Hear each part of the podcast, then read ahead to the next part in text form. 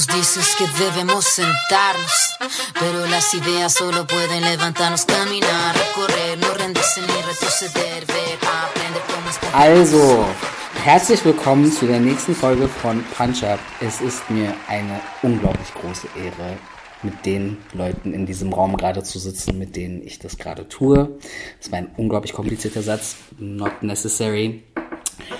Ich sitze hier mit zwei sehr, ich will sagen alt, aber nicht im Sinne von Alter, sondern wir kennen uns schon sehr lange, Genossinnen von mir. Äh, ich sitze hier mit Nahed und mit äh, Nadia Samur. Äh, und mit Roxy als unser äh, Publikum und Rocky. und ihr könnt, euch, ihr könnt auch ruhig lachen und reden. So ist alles überhaupt kein Problem. Genau, wir werden heute über Dinge sprechen, die, wo ich, äh, beziehungsweise wir werden über bestimmte Themen sprechen heute, wo ich oft das Gefühl habe, dass das für viele Leute oft mit Angst verbunden ist oder mit dem Gefühl, vielleicht nicht genug darüber zu wissen. Ich persönlich, ich kann so einsteigen. Ich habe alles, was ich über palästinensischen Widerstand weiß, was ich über Siedlerpolitik weiß, was ich über diesen spezifischen geschichtlichen Kontext weiß. Ich weiß gar nicht, ob ich euch das jemals gesagt habe, habe ich eigentlich von euch gelernt. Ihr habt mich in dem Punkt politisiert. Und ähm, wir waren in vielen politischen Kontexten haben wir zusammengearbeitet. Wir waren früher in einer politischen Gruppe namens Suspect. Ähm, was eigentlich als so eine Lesegruppe angefangen hat vor ewig langer Zeit und da haben wir uns, glaube ich, auch wirklich erst kennengelernt. Ähm, genau. Und ich habe ein paar Fragen an euch beide heute. Ähm, zu meiner Linken sitzt hier Nadja auf jeden Fall. Nadja ist, würde ich sagen, Aktivistin, Anwältin und irgendwie unterwegs in verschiedenen Kontexten, sagen wir mal so. Äh, Nahed sitzt mir gegenüber und Nahed ist äh, auch Aktivistin, Nahed ist Juristin, Islamwissenschaftlerin und ähm, auch gut politisch unterwegs in verschiedenen Diaspora-Kontexten der palästinensischen Bewegung, würde ich sagen. Ähm, und die beiden haben sich äh, bereit erklärt, mit mir zu sprechen und meine Fragen zu beantworten, wofür ich unglaublich dankbar bin. Ähm, ich würde auch, glaube ich, achso, mich würde interessieren, kann, würde, Nahed, würdest du Nadja mit ein paar Wörtern beschreiben und dann Nadja Nahed mit ein paar Wörtern? Wie würdet ihr sagen, wie würdet ihr euch gegenseitig beschreiben? Ja, das mache ich total gerne. Erstmal vielen herzlichen Dank für die Einladung. Das ist mir eine ganz große Ehre und das spiegelt ja auch wirklich wieder, dass wir über Jahre hier zusammenarbeiten. Das ist ein, ein tiefer Akt der Solidarität. Also danke für die Einladung. Meine Schwester Nadia würde ich beschreiben als ähm, determined. Also sie weiß, was sie macht. Mhm. Ähm, das ist gut durchdacht. Äh, sie hat einen Plan und hat sie eine ganz große Vision. Und sie hat einfach auch ein ganz großes Herz. Und ich glaube, das braucht es wirklich für eine politische Strategie, äh, Community zusammenzuhalten, mit anderen Communities immer im Gespräch zu sein und dabei genau zu wissen und in ihrem Fall mit dem Recht eben zu arbeiten, genau zu wissen, was kann das Recht leisten hier. Das ist ein ganz schwieriges Feld, das Recht als Herrschaftsinstrument, aber auch das Recht mit seinem emanzipatorischen Potenzial und das weiß sie auszuschätzen, zu, zu schätzen und auszuschöpfen. Hm. Nice. ich wünschte, ihr könntet Nadjas Gesicht sehen.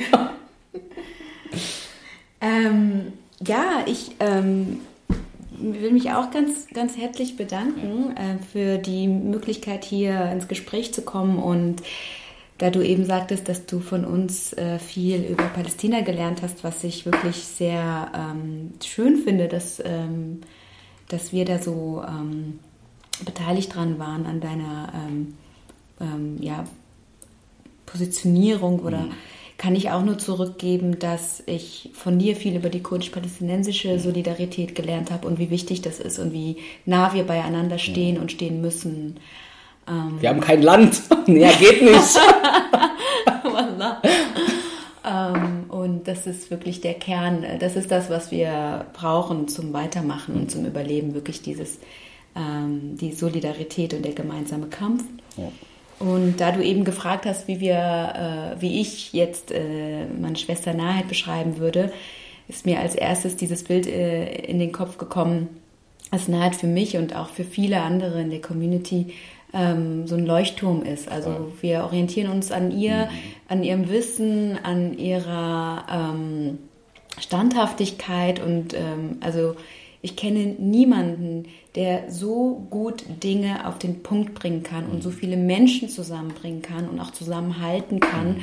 Und ich schätze das enorm, weil wir oft in Situationen sind, äh, wo uns entgegengebracht wird, äh, dass die Dinge kompliziert sind und damit wird ja auch ein Keil zwischen verschiedenen Communities getrieben. Und Nahed ist eine der Personen in meinem Umfeld, die, ähm, das, die das zurückweisen können mit so viel ähm, Wissen und Standhaftigkeit. Und ähm, ja, ich bin sehr froh, mit äh, meiner Schwester zusammen diesen Kampf kämpfen zu können.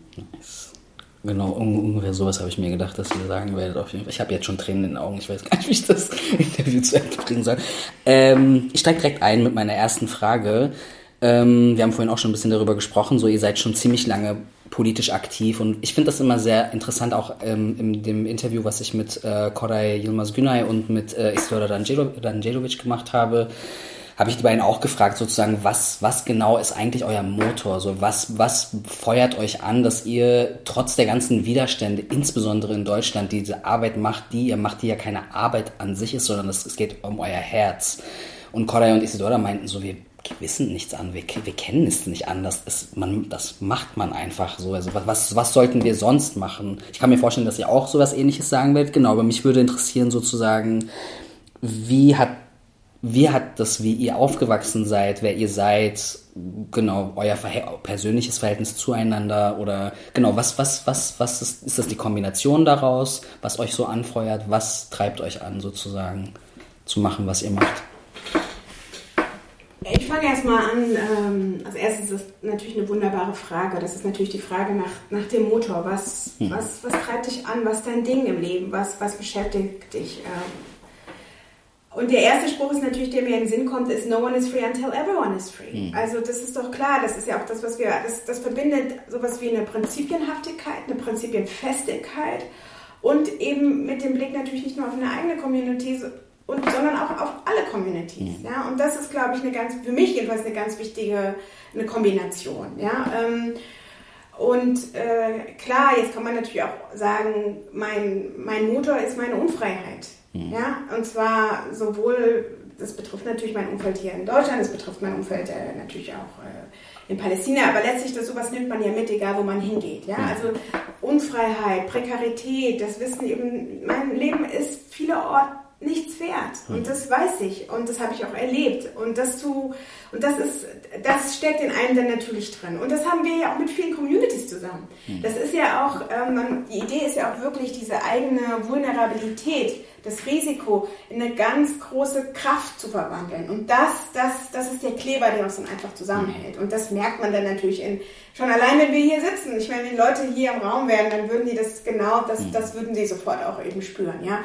Und deswegen, das ist mir ein wichtiger Punkt, von Anfang an klar zu machen, alle wissen hier genug, was diesen Konflikt anbetrifft, weil alle genau wissen, wie sich Gewalt anfühlt, was strukturelle Gewalt ist, diskursive Gewalt, epistemologische. Ich will gleich am liebsten gleich schon reinspringen, aber das, damit will ich nur sagen, was wir machen, kommt ja aus so einem Erfahrungsschatz.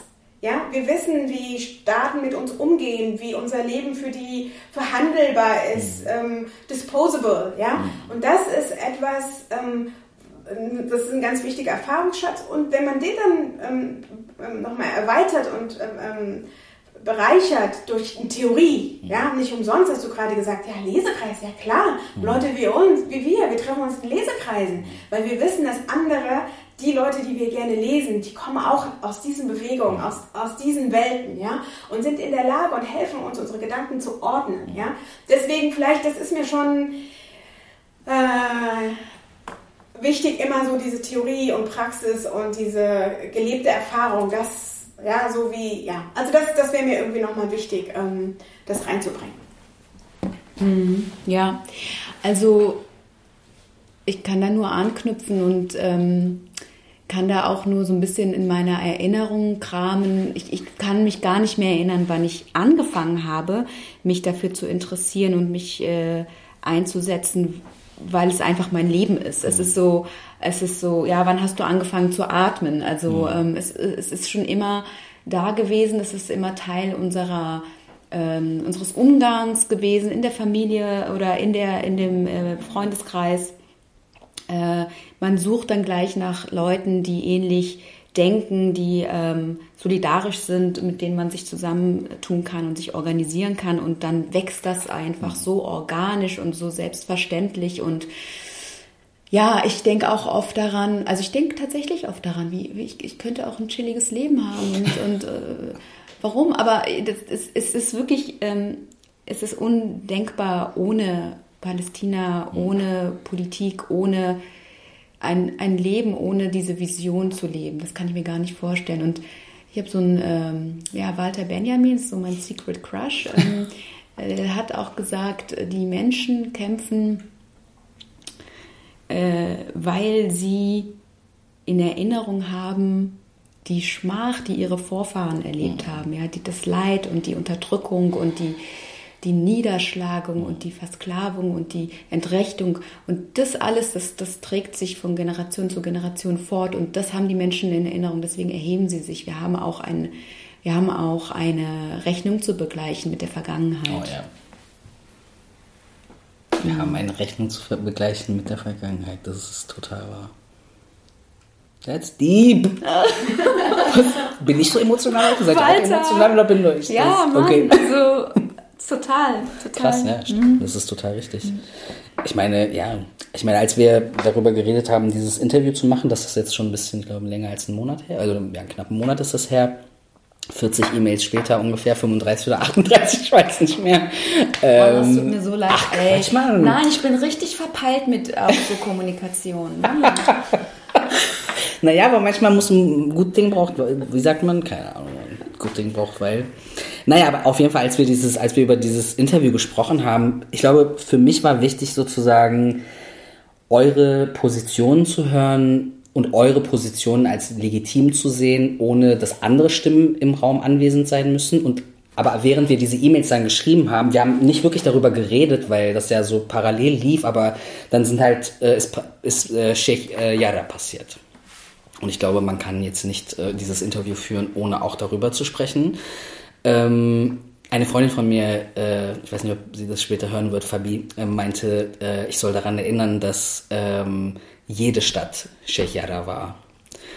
Und das ist total korrekt, ja. finde ich. Ähm, ich. Genau, ich habe also meine, meine erste Frage oder meine zweite Frage jetzt sozusagen ist, ähm, dass so bestimmte Positionen, die antipalästinensisch sind, ziemlich salonfähig geworden sind in Aktivisten, also im Mainstream sowieso, müssen wir gar nicht drüber sprechen, aber insbesondere auch in so aktivistischen Kreisen, was wahrscheinlich viel mit Angst zu tun hat, teilweise mit Ignoranz zu tun hat, teilweise mit keine Ahnung zu tun hat, teilweise mit äh, Diskurse zu vermischen zum Beispiel. Also ich kenne viele Leute aus eher so einer kurdischen Ecke auch, die irgendwie, äh, weiß ich nicht, diesen Islamismus-Diskurs ein bisschen mit anfeuern, was ich theoretisch nachempfinden kann und ich verstehe, wie man darauf kommt, aber trotzdem finde ich, darf man bestimmte Terminologien, die aus dem Mainstream kommen, auch nicht unbedingt übernehmen, weil du sozusagen dadurch sie legitimisierst. Ist das ein Wort? Keine Ahnung. Auf jeden Fall habe ich das Gefühl, dass sich das so die letzten zehn Jahre so ein bisschen alles in so eine komische Richtung sich entwickelt. Und äh, dieser Diskurs, dass Israel ein jüdischer Staat sei, sozusagen jüdisch und äh, äh, sionistisch irgendwie gleichzusetzen, äh, ein safer Ort sei, äh, als ob es sozusagen vor der Staatsgründung keine jüdischen Menschen in Palästina gegeben hätte, ähm, diese äh, äh, in Anführungsstrichen beide Seiten anhören, äh, aber Hamas in Anführungsstrichen, also das ist alles so jeden Antisemitismus bekämpfen, äh, Nahostkonflikt, wenn ich dieses Wort noch einmal höre, ich schwöre, ich raste schon aus. Äh, und für mich hört sich das oft so an, dass Leute diese Wörter benutzen dass, und sich irgendwie zu dieser Thematik äußern können, ohne sich aber wirklich zu positionieren. Aber eigentlich positionieren sie sich ja schon, wenn sie diese Sachen sagen. Und man hört alle möglichen Meinungen und Perspektiven zu dieser Thematik. Ähm, mir ist eigentlich egal, was Leute denken oft, äh, aber wenn sie zum Beispiel soziales Kapital haben, ernst genommen werden, dann wird es schwierig. Und ich fühle mich schon in meiner Intelligenz beleidigt irgendwie, wenn ich solche Sachen höre und ich frage mich sozusagen, es geht oft um euch, ohne euch. Und was, was denkt ihr darüber? Was, was macht das mit einem? Wenn man so morgens aufsteht und denkt so, ey, fickt euch alle. also das würde ich denken. Oh ja. Also, erstmal, also auf einer bestimmten Ebene macht das nichts mit mir. Mhm. Weil wir reden von Feldern oder von der Thematik, die kann man nur verstehen und die kann man auch nur in den Griff bekommen, wenn es um Prinzipien geht. Okay? Und alles andere interessiert mich leider gar nicht. Ja? Und zu diesen Prinzipien, ich meine, klar, ich bin Juristin, ich arbeite und bin, und, oder, oder vielleicht noch, bevor ich Juristin bin, also alle Befreiungsbewegungen, Befreiungsideen sind tief eingebettet in Geschichte. Ja. Wir hatten gerade schon Walter Benjamin, aber wenn ich nur diesen Moment George Floyd nehme als Moment, dann wissen wir, dass niemand von uns George Floyd verstehen kann, ohne die jahrhundertelange Sklaverei zum Beispiel in den USA. Und mhm. alle Schwarzen wissen das und alle Weißen, die Latina-Community, die Asian Community, alle wissen das. Mhm. Okay? Also es gibt keine Diskussion ohne Geschichte hier. Okay? Und es gibt auch keine Diskussion deswegen ohne Prinzipien. Und deswegen, ich schaue mir an, was da passiert ich sehe, ähm, ich, ich, sehe verschiedene Sachen von äh, Siedlungskolonialismus, ja, den, den, kann man ja auch über Jahrhunderte, also mindestens locker ein Jahrhundert kann man den auch schon mal nachvollziehen, ja. Ähm, das, jetzt haben wir einen neuen Rechtsbegriff, äh, der immer stärker wird im Raum Apartheid, mhm. ja. Ähm, wir haben, klar, wir haben sowieso, wir haben Ethnic Cleansing, wir reden auch schon von Slow Genocide, mhm. wir, haben, wir haben ja irgendwie eine richtig große konzeptionelle Auswahl, wie wir versuchen können, diesen, ähm, das, was da passiert, in den Griff zu bekommen, ja. Und deswegen, alles andere ist so ein bisschen was. Beide Seiten, ich weiß nicht, wann ich das letzte Mal eine palästinensische Stimme in der deutschen Öffentlichkeit gehört mhm. hätte. Deswegen beide Seiten ist einfach auch faktisch falsch. Mhm. Es ist einfach faktisch falsch. Ja? Wir haben noch nicht mal beide Seiten. Ja?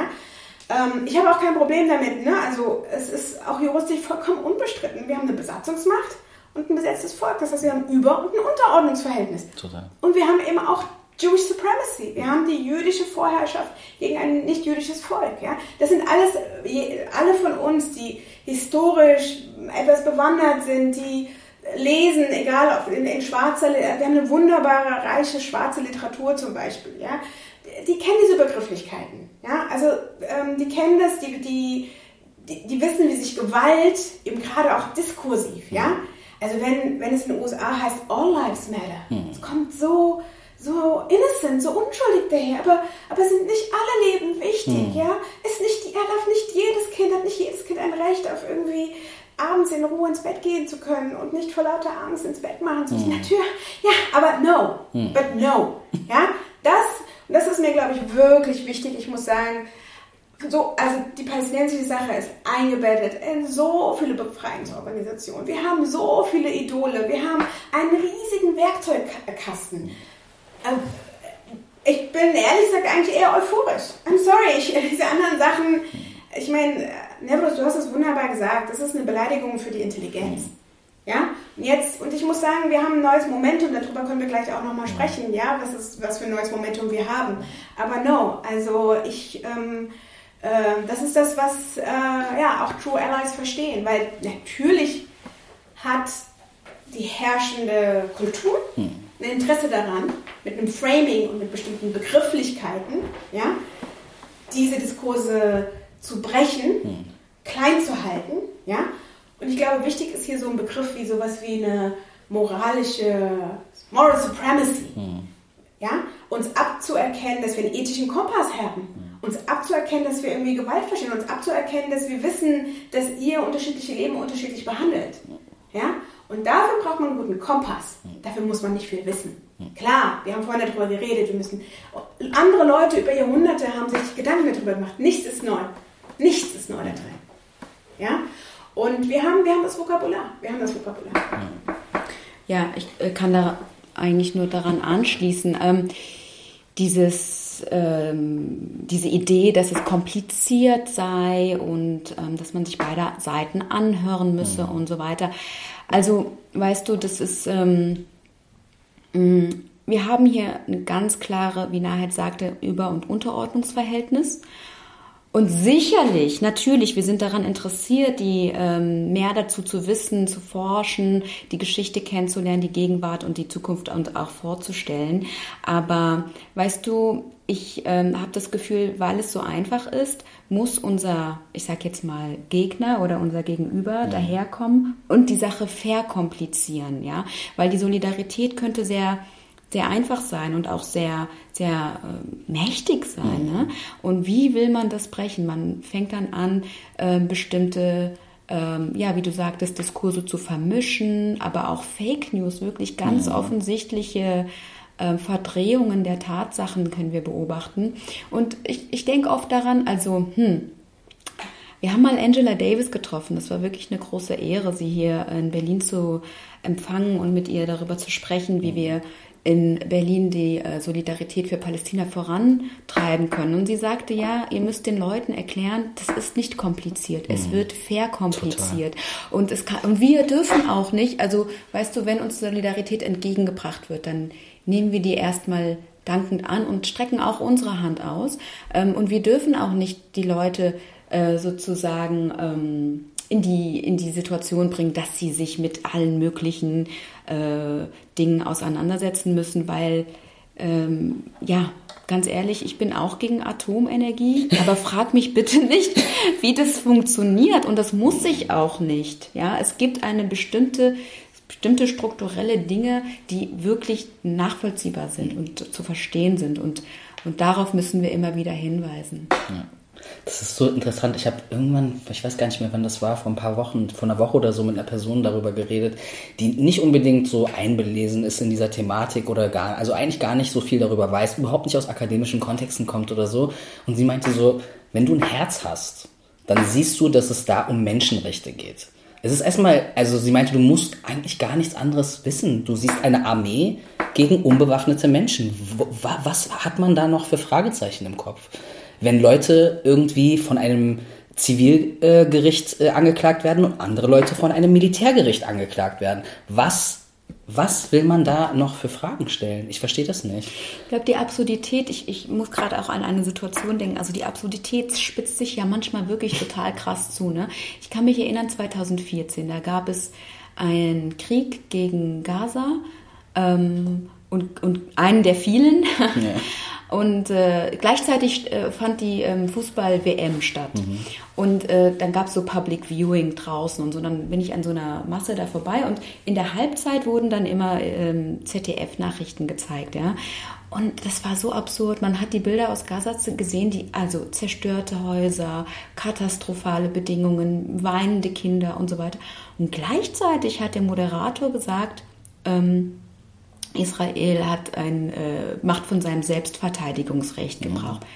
Wie absurd. Das, das, das, also man, man sieht das und muss es schnallen, dass das dass hier so echt mit allen möglichen Geschützen aufgefahren wird, um diese wirklich super offensichtlichen Kriegsverbrechen zu verdecken. Mhm. Äh, ja. Ich habe irgendwo auch ein Plakat gesehen, wo drauf stand, Palestinians are paying for German guilt oder irgendwie so. Nee, ja, genau, Free Palestine from German guilt. Das fand ich irgendwie auch total krass. Und ein anderer Freund hat irgendwann, ich war auch letzte Woche hat er was gepostet, wo er darüber geredet hat. Er meinte, dass er glaubt, dass die deutsche pro-israelische Politik überhaupt gar nicht von Schuld kommt, weil das würde sozusagen bedeuten, dass da was moralisches, echtes hinter wäre, weil die haben ja mit, also, na egal, ihr wisst 10.000 Mal mehr darüber, also es ist einfach. Aber darf ich da kurz bitte, bitte, eingehen? Bitte. Das finde ich auch super wichtig wichtig, das ja. zu betonen. Ich, ich kaufe das nicht ab mhm. und ich lehne das komplett ab. Also mhm. diese ganze, dieser Verweis auf die Geschichte Deutschlands und der Umgang mit dem Holocaust. Also es gibt da so viel zu entpacken, okay? Mhm. Ähm, ich will keine Geschichtsstunde jetzt irgendwie mit euch machen, aber ich will, dass ihr wisst, dass ähm, die zionistische Bewegung weit vor dem, äh, der, der wirklich ja. schrecklichen Erfahrung ähm, der jüdischen Europäerinnen und Europäer im Holocaust entstanden ist. Es ist eine ähm, kolonialistische, eine nationalistische und vor allem eine säkulare Bewegung, die überhaupt nichts mit religiösen mhm. jüdischen Vorstellungen zu tun hat. Da wissen aber unsere jüdischen äh, Geschwister viel besser Bescheid als, als, als ich mhm. jetzt. Ähm, das ist das eine. Das andere ist, Israel ist entstanden zu einer Zeit, wo auch die Bundesrepublik Deutschland entstanden mhm. ist. Das heißt, beide Staaten. Ach echt? Gleichzeitig jetzt? Na klar, also Israel ist 48 ja. entstanden, Bundesrepublik, ja, ja okay, klar. 45 ja, so in der Ecke, dann kurz danach. Und Grundgesetz 49. Grundgesetz ist 49 erlassen worden, richtig. Und ich finde, das ist nochmal so ein ganz wichtiger historischer Moment, um zu verstehen, es sind zwei neue Staaten in diese Welt gekommen. Mhm. Die müssen sich jetzt beweisen, die müssen sich legitimieren. Mhm. Und die brauchen natürlich ein Narrativ. Israel braucht das Narrativ, wir sind ein Staat von Menschen, die vor dem Holocaust äh, geflohen mhm. sind oder den überlebt haben. Und wir müssen jetzt, äh, also das ist sozusagen die, die, die moralische Erklärung und auch die, äh, das, ja, das moralische Kapital. Mhm. Und Deutschland muss äh, der Weltengemeinschaft, der Staatengemeinschaft erklären, äh, ja, wir hatten jetzt hier Faschismus, ähm, ist jetzt vorbei, Wallah, ich schwöre, was wir alle komplett wissen, dass es unwahr ist. Ja. Ähm, Deutschland ist immer noch stark geprägt von der faschistischen Erfahrung und von der kolonialistischen Tief nazifiziert bis heute. Und äh, muss aber jetzt der Staatengemeinschaft erklären, äh, wir sind jetzt wieder clean und wir wollen jetzt wieder mitmachen in, äh, in äh, hier der UN und der Staatengemeinschaft. Und beide brauchen dadurch, um diese äh, Legitimation ähm, zu erklären, sich gegenseitig. Israel sagt, wir brauchen diesen Staat, weil Deutschland hat uns das angetan. Mhm. Deutschland sagt, wir brauchen Israel, weil äh, durch unsere Unterstützung für Israel können wir beweisen, mhm. dass wir ähm, keine Nazis mehr sind. Und schon wirklich äh, früh in den 50er Jahren, und das ist mir wichtig, hat über die ideelle Unterstütz gegenseitige Unterstützung hinaus eine ganz starke materielle Unterstützung mhm. stattgefunden. Ich sage immer, es gibt kaum eine Patrone, die nicht von Deutschland finanziert worden ist, die Israel. Im Sinne von Munition. Richtig. Mhm. Munition, Kriegsgerät, Sicherheitstechnologie, mhm. diplomatische Unterstützung, ähm, aber auch die Armeen und die Polizeien, die miteinander trainieren, mhm. die Drohnen, die äh, Israel an die ja. EU verkauft, um den Mittelmeerraum zu überwachen. IDF bildet doch auch die US-Polizei aus mit aus, oder? Ja, und ich weiß, wir werden gleich nochmal näher darüber mhm. sprechen, aber ähm, Israel und die Türkei haben oh, eine ja. sehr enge militärische Kooperation. Ja. Und Israel und Türkei wissen exakt, wie man mit Widerstandsbewegungen mhm. umgehen muss, um sie zu crushen. Mhm. Und äh, wir wiederum auf der anderen Seite wissen exakt, wie wir mit dieser, Aufstands mhm. dieser Form der Aufstandsbekämpfung umgehen müssen. Ne? Ja, voll. Das ist total wahr. Das war auch das, worüber wir beim CRT-Retreat geredet hatten, aber darüber reden wir nochmal, wo du meintest, jetzt plötzlich ist Erdogan irgendwie hier pro Palästina, aber hier Israel mit Waffen beliefern und sowas. Ja, äh, was ich eigentlich fragen wollte, aber das heißt, habt ihr so ein bisschen jetzt auch schon beantwortet, sozusagen, ist eigentlich keine wirkliche Frage, aber so überall auf dieser Erde sind sozusagen Bewegungen und wichtige BIPOC-DenkerInnen schon immer in Solidarität mit der palästinensischen Bewegung gewesen. Nur in Deutschland hackt so ein bisschen. Äh, und so, ja, in, in, ich werde jetzt das äh, blöde Wort kurz benutzen. Diese lokalen Antideutschen zum Beispiel. Äh, manchmal de denke ich halt so, wie arrogant muss man sein, zu denken, man hätte irgendwas verstanden, was andere Leute, die sich irgendwie jahrzehntelang darüber Gedanken gemacht haben. Also es, ich, ich, ich verstehe nicht sozusagen, wie man überhaupt darauf kommt. Also was glaubt ihr, what the fuck is that? Ich kann, ich, was ich da sehe, ist ähm, erstmal historisch-genealogischen Auseinandersetzung mit dem eigenen deutschen Staat und der Geschichte ja. und dem eigenen Nationalismus und er ist schlecht und von diesem Boden und und von Deutschland darf nie irgendwie da was Schlechtes ausgehen. Habe ich verstanden. Okay. Aber dann fehlt einem anscheinend irgendwie was. Ja. Und deswegen muss alles an nationalistischem Denken jetzt auf einen Ersatzstaat ja. projiziert werden. Ja? Das, was zwischen vielen Deutschen, jedenfalls dem deutschen Staat, das ja. hat Nadja gerade erklärt, aber auch zwischen äh, einzelnen Deutschland und Israel passiert. Es ist ein Ersatznationalismus. Und es geht weiter, es ist auch ein Ersatzkolonialismus. Ja? Mhm. Hier findet man True. Polizei richtig sch schlecht, mhm. aber da ist wichtig, ne? Polizei. Ja? Mhm. Hier findet man, man Militär, geht gar nicht, mhm. aber da, wir, wir, sehen ja hier auch manche Linke, die mit israelischem IDF, israelischen Militär-T-Shirts rumgehen. Natürlich, ja. Das ist komplett die Projizierung auf diesen anderen Staat fast würde ich so weit gehen zu sagen, also erstens natürlich auch, das ist der deutsche Platz an der Sonne. Mhm. Ja, ja. Hier mit einem Billigflieger und sofort dahin, ja. Mhm. Und die besten Gay-Partys yeah. mit voll. Ja. True, true. Voll, ne? Das ist natürlich auch voll Pinkwashing. Pinkwashing ne? Das ist natürlich klar. Und Pinkwashing heißt eben, dass man die ganze LGBTIQ-Community einspannt zur Rechtfertigung mhm. der Vernichtung anderes, anderen Lebens. Mhm. Und dass deswegen natürlich eine ganze Reihe von unseren LGBTIQ-Kolleginnen sagen, no, mm. not with us. Mm. Ja?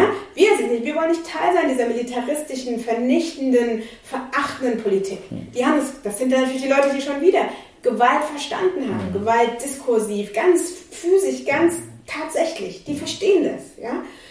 Und ja, das ist ein deutscher Ersatznationalismus, das ist ein deutscher Ersatzkolonialismus, der, und das kann man dann runterbrechen, die 50er Jahre, ganz am Anfang, da gab es noch keine diplomatischen Beziehungen, da geht es erstmal darum, Stahl, ja, ähm, so Techniksachen äh, zu liefern, ja. Mhm. Später wird das dann äh, stärker noch finanziell und dann auch wirklich nochmal ähm, finanziell und vor allem eben stark auf so Industrie ausgelagert. Und zwar genau das Material, das man braucht für Siedlungskolonialismus. Mhm. Ja, wenn du Stahl, wozu braucht man Stahl? Ne? Du musst bauen, du musst, ne? mhm. Und Siedlungskolonialismus, in, das, was, ist die, was ist die Kurzform von Siedlungskolonialismus? So hat es Patrick Wolf, finde ich, ganz wunderbar formuliert. Destroy to replace. Mhm. Okay? Das ist Siedlungskolonialismus. Ja? Und da kann man dann eben sagen, natürlich, das, also, äh, Nadja sprach vorhin von den militaristischen Patronen und so weiter, ja, ganz, ganz, mhm. Äh, ja, Patronen, Drohnen, ja, ähm, Ausbildungsfragen etc., ja. Ähm, aber eben auch wirklich, ne, wie gesagt, ähm, das, das, ah, das waren eben historische Irrungen. Mhm. Davon würden wir uns heute distanzieren. Aber nein, es funktioniert. Und du brauchst eben immer ein moralisierendes Narrativ, eine Erzählung, warum die Gewalt, die wir gegen euch anwenden, warum die gut ist. Und ihr müsst es lernen. Ihr müsst eben Antisemitismus lernen. Und ihr müsst lernen, was wir uns eigentlich versuchen zu sagen, ihr müsst äh, die Gewalt tolerieren, ihr müsst Besetzung tolerieren, ihr müsst Annexion tolerieren, ihr müsst Apartheid tolerieren, ja. Und je mehr man es sagt, umso, ja, es wird natürlich immer, weiß ich nicht, hysterischer. Es wird gerade hysterisch. Und das ist gut. Das ist gut. Wir brauchen so eine gewisse Hysterie, ja, weil das fällt auseinander. Zur Entlarvung. Zur Entlarvung, ja. Damit, damit jetzt klar ist, es, es ist jetzt klar, wer sich auf die Seite, ist mir jetzt egal, also der uneingeschränkte Solidarität mit Israel will, hm. der will den Nationalismus, hm. ja, der will den vernichtenden, verherrlichenden, militaristischen Nationalismus. Das können wir gerne den linken Freunden da draußen sagen. Hm. Hm. ja, ich true. glaube, dass sie sich auch unbedingt fragen müssen, warum sie die deutsche Staatsräson ähm, so vertreten, ja, und wie das sein kann, dass sie ähm, ja, das, was Nahed beschrieben hat, das, was sie hier bekämpfen oder vermeintlich, was auch immer, ähm, andernorts erlauben oder wollen und unterstützen. Und ich, ich habe manchmal den äh, Eindruck, dass der Kampf gegen Antisemitismus, den die sich ja verschrieben haben, zu einem weiteren Punkt auf der weißen Agenda mhm. geworden ist. Also wir kennen das von Feminismus, der von weißen Feministinnen mhm. äh, auf diese Agenda gesetzt worden ist. Wir kennen das auch von ähm, äh, zum Beispiel Homonationalismus, mhm. äh, was in der queeren ähm, Community so sich entwickeln musste. Mhm. Aber natürlich, und das ist manchmal ein bisschen schwer zu verstehen, aber ich versuche es trotzdem. Wir haben die Situation in Palästina, die von diesen Freaks irgendwie antideutschen oder whatever, Staatsräson-Deutschen, ähm, Staatsräson-Linken ähm, vertreten wird. Aber das ist eine Positionierung, die auch hier zu ganz regressiver, re reaktionärer Politik führt. Wir haben ähm, Positionen, die explizit in your face antimuslimisch rassistisch ja. ist, anti-Migration ist, ähm, die dazu dient, diese Abgrenzung, die Nahed gerade ähm, ähm, erwähnt hat, zwischen den Zivilisierten und den Unzivilisierten, auch hier durchzuführen, mhm. hier in Deutschland. Also ähm, ich meine, es, ich könnte so viele Beispiele nennen von Versuchen, ähm, beispielsweise dieser Diskurs über den sogenannten importierten Antisemitismus. Ja, mhm. Dieser Versuch, sich selbst reinzuwaschen, sich selbst zu zivilisierten ähm, Anti-Antisemiten zu überhöhen und dadurch, und da möchte ich eigentlich den Raum lassen für ähm, unsere jüdischen Geschwister, aber dadurch auch diese ähm, Idee vom jüdischen Leben in Deutschland total zu fetischisieren, total.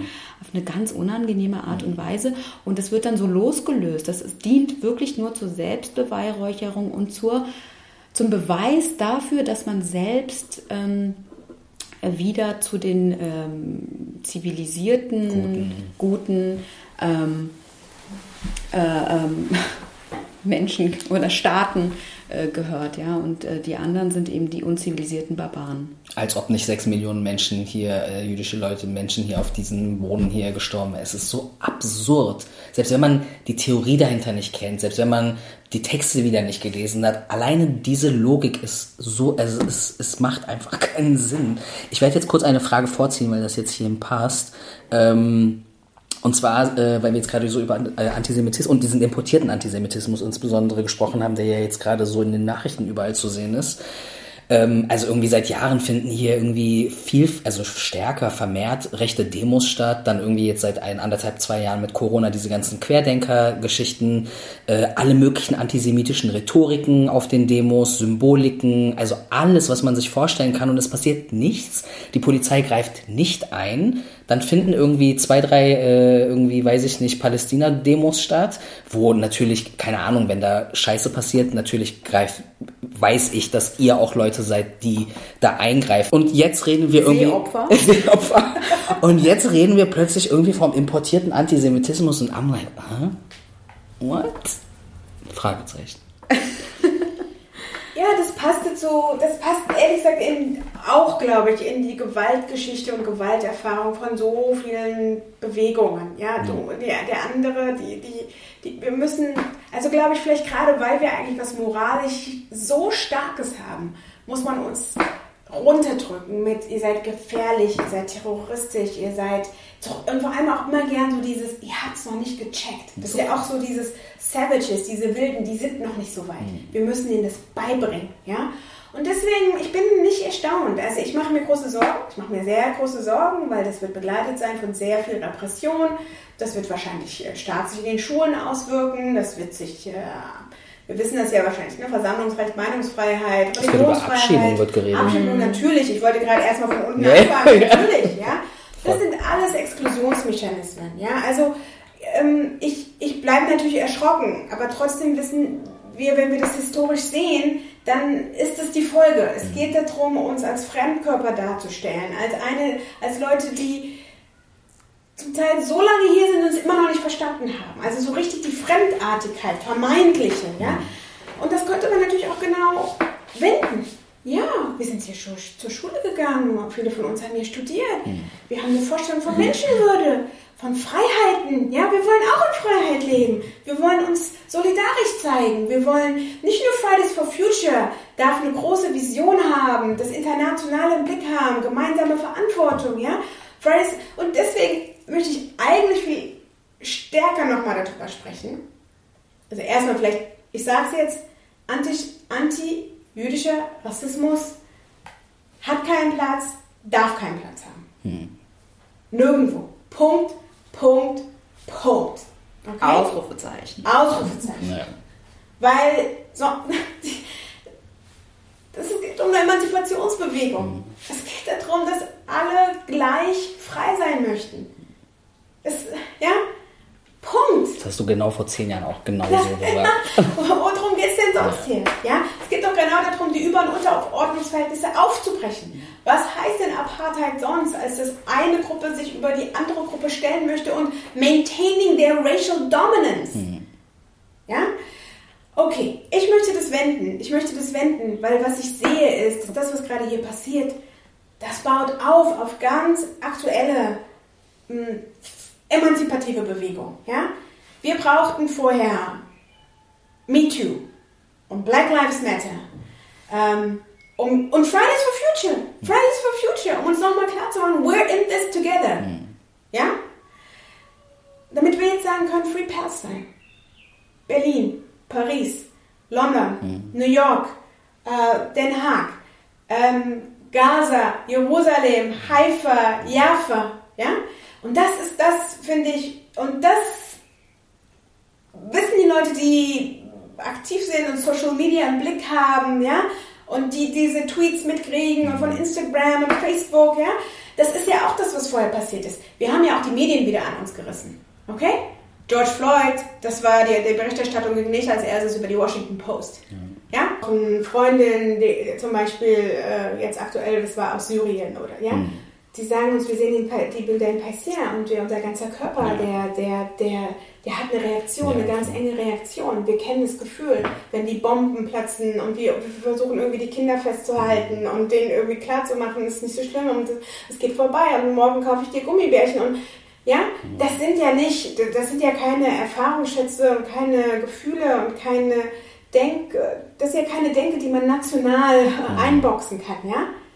Und das weiß ich, dass meine kurdischen Schwestern und Brüder genauso, genauso, ja. Es ist mir egal, nenn mir, nenn mir irgendeine, Nation, ist mir total egal, ja.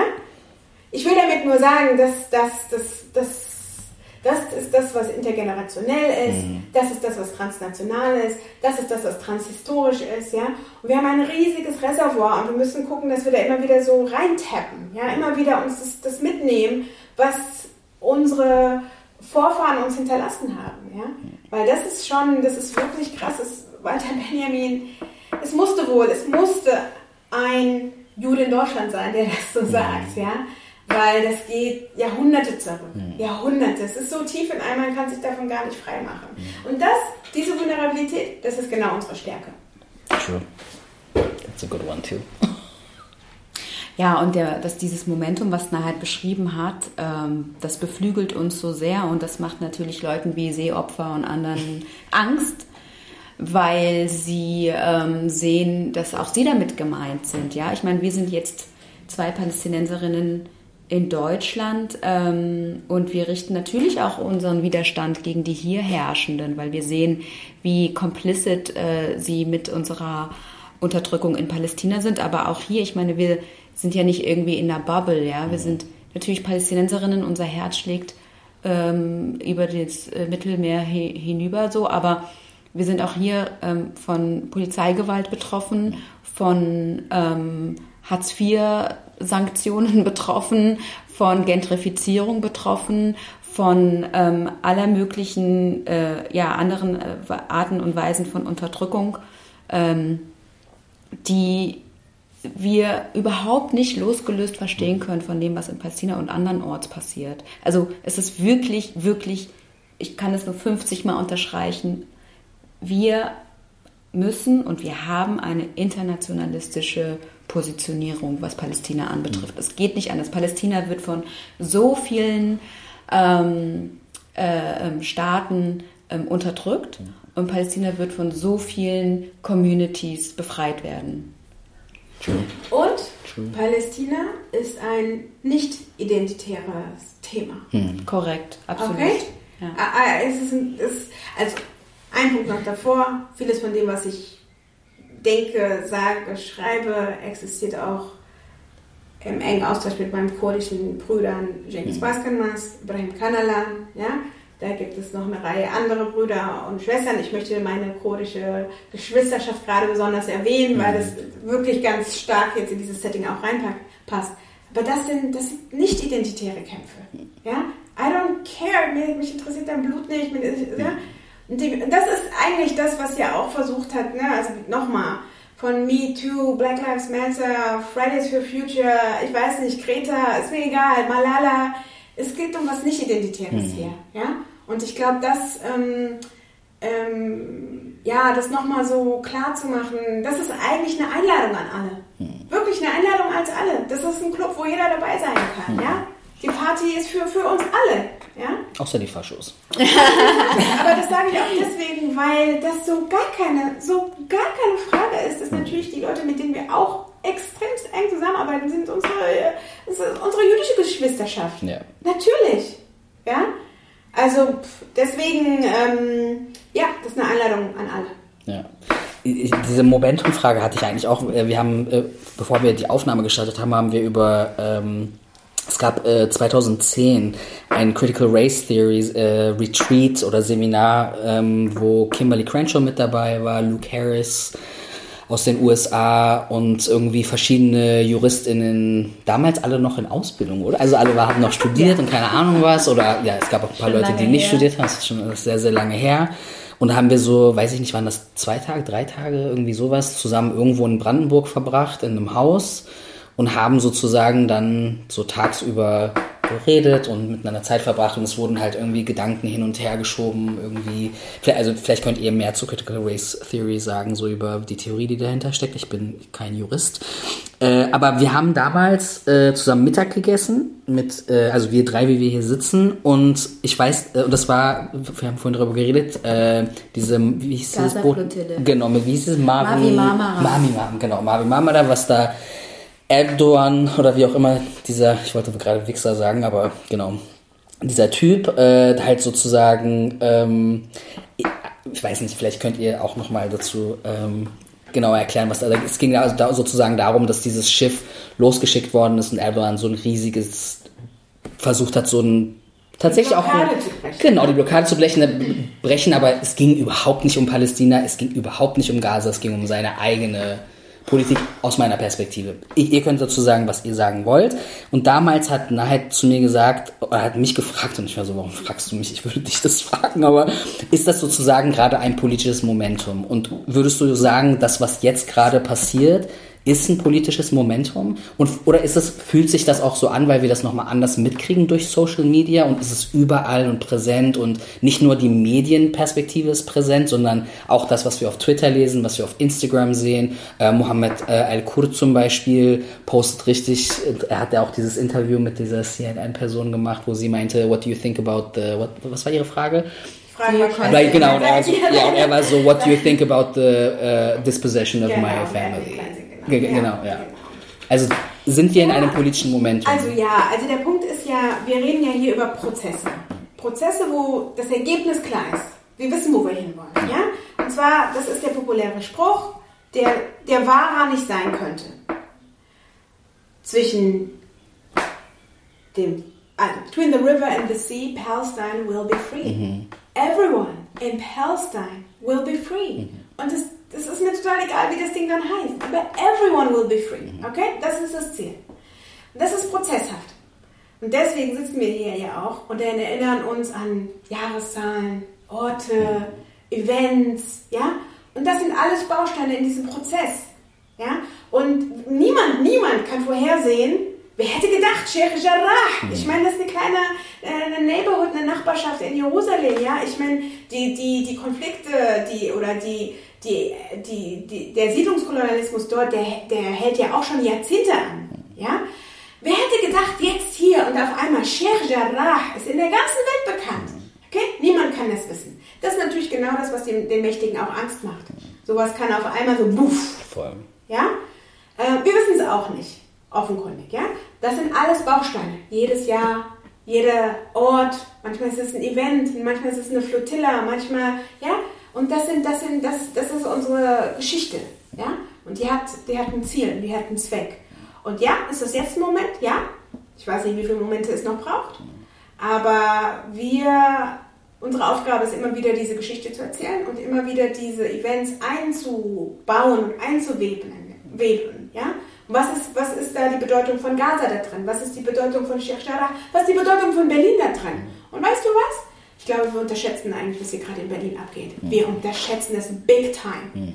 Und wer die internationale Presse verfolgt, der weiß genau, die Leute ruhen genau auf Berlin. Mhm. Hier passiert, Voll. ist mir auch egal, alles von Mietendingern, oh mein Gott, was passiert hier, ja, bis was andere sagen, hier passiert was, ja. Und natürlich, weil hier sich auch Leute treffen, die sich sonst manchmal auch nicht treffen könnten oder würden oder so, ja. Hier passiert was. Und alle wissen das. Und deswegen ist die Historie so groß. Deswegen wird wahrscheinlich auch einiges an Repression da sein bin, ich glaube, dafür muss man wirklich nicht Juristin sein, aber hey Leute, wir haben wunderbare Berichte da draußen, egal, Human Rights Watch hatte erst vor zwei Wochen 213 Seiten detailliert juristisch aufgelistet, warum das nichts anderes ist als Apartheid. Warum der Internationale Strafgerichtshof in die Richtung ermitteln muss. Hat Bezalem auch schon gesagt, hat Ihnen das schon gesagt, haben verschiedene palästinensische Menschenrechtsorganisationen gesagt. Al-Haq, Mizan, Palestinian Center for Human Rights, okay? Ich will nur sagen, also nur noch mal ganz kurz. Es geht ja, das ist ja eine komplett hegemoniale Situation hier. Und die Hegemonien lassen sich nichts gefallen, hm. okay? Die werden sich nicht einfach von uns die Butter vom Brot nehmen lassen, okay? Das wird schon noch tough. Es wird noch mehr Gewalt geben, es wird noch mehr Repression geben, ja? Hm. Ähm, klar, es geht ja um was. Es geht um was. Von kapitalistischen Fragen. Pff, Da können wir nochmal drei Stunden mitfüllen. Okay? Es geht um was. Ähm, deswegen ist es wichtig, dass, da haben wir ja auch Vorbilder. Ja? Wir wissen, in Südafrika, es war doch auch klar, wie die Über- und Unterverhältnisse waren.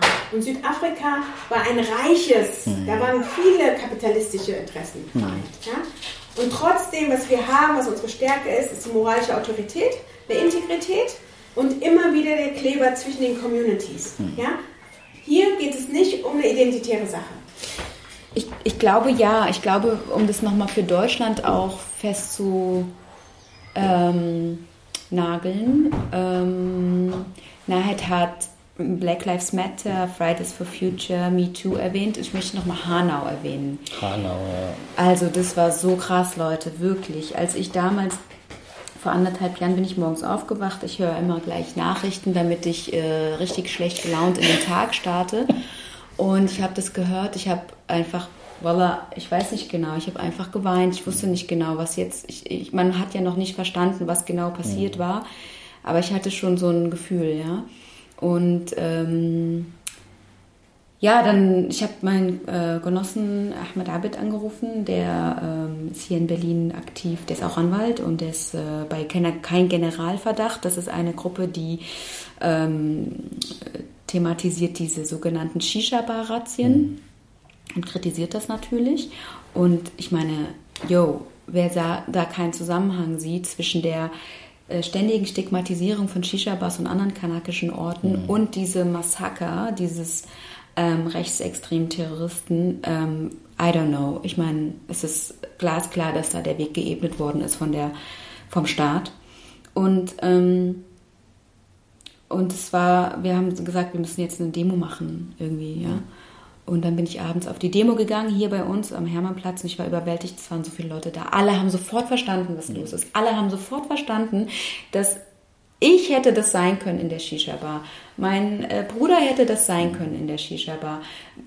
Also, und dann wurden Nahid und ich auch noch ein paar Tage später eingeladen von einer, ich habe leider den Namen. Muslimischen Jugendorganisation. Muslimische Jugendorganisation und äh, die haben, die wollten wissen, äh, wie können wir, äh, ich meine, Nahid und ich wurden angesprochen, das ist natürlich, bin ich, fühle ich mich geehrt, aber ich war auch, ähm, wow, was für eine Verantwortung wir auch gegenüber der Community haben. Mhm wie können wir uns schützen, war da die Frage. Und das war total krass. Es war, mir ist nochmal klar geworden, wie wichtig Hinterhofmoscheen sind.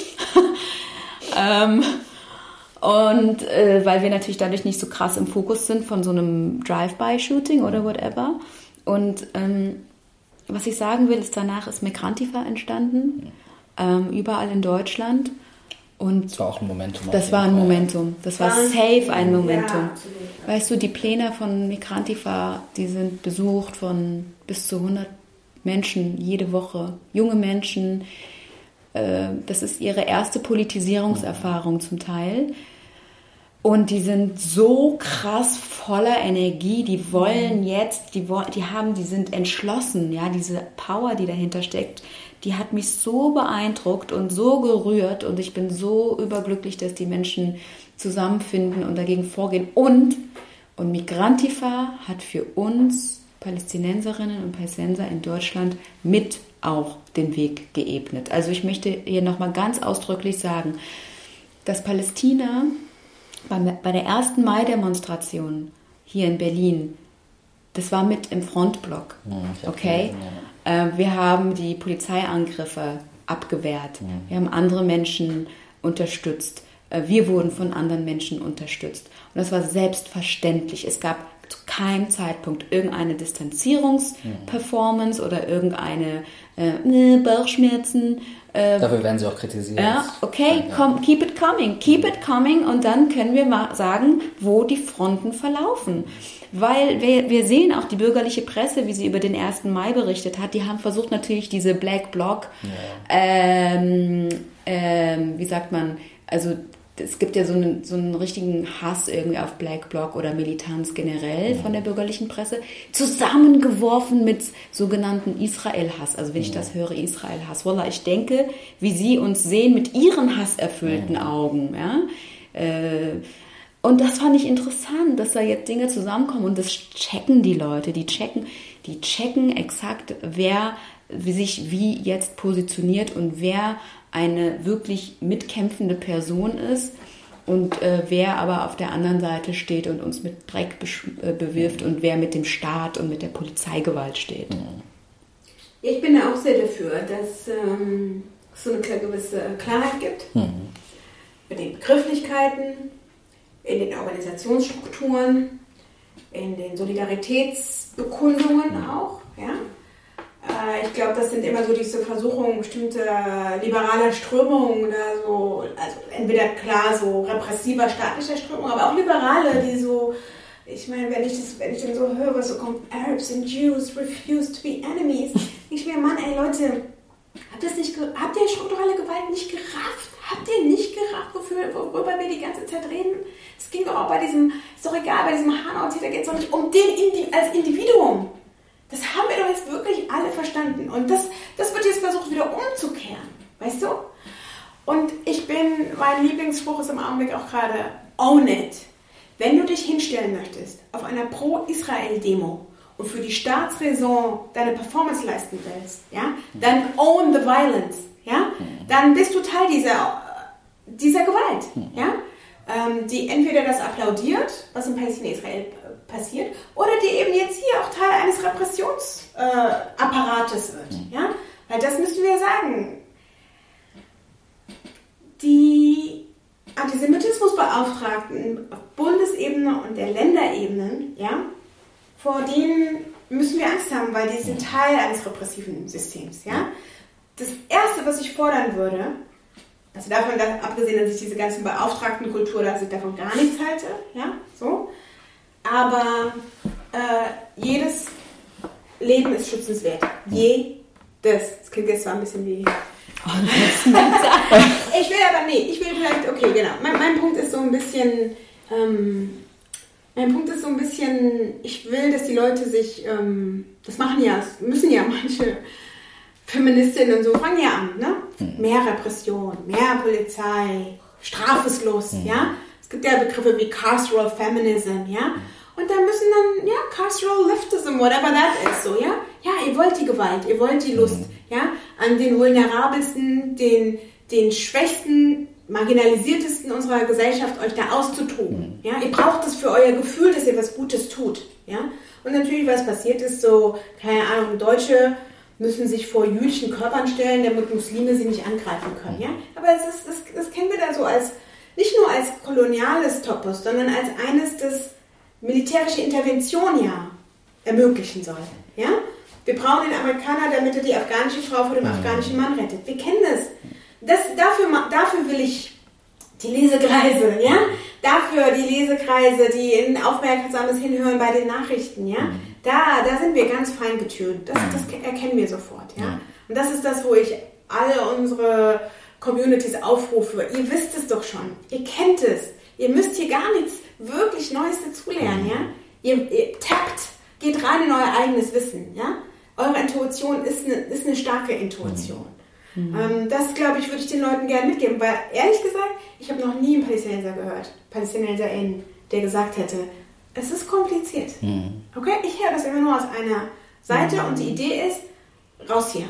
Wir wollen dich nicht dabei haben. Wir wollen nicht diese Diskussion äh, das ist keine, die wollen, eigentlich sagen die, es ist keine Community-Diskussion, mhm. keine internationale Diskussion, nichts. Sie wollen es abschneiden von all diesen ähm, kognitiven, aber natürlich, also all diesen Möglichkeiten, diesen Konflikt zu verstehen. Ja?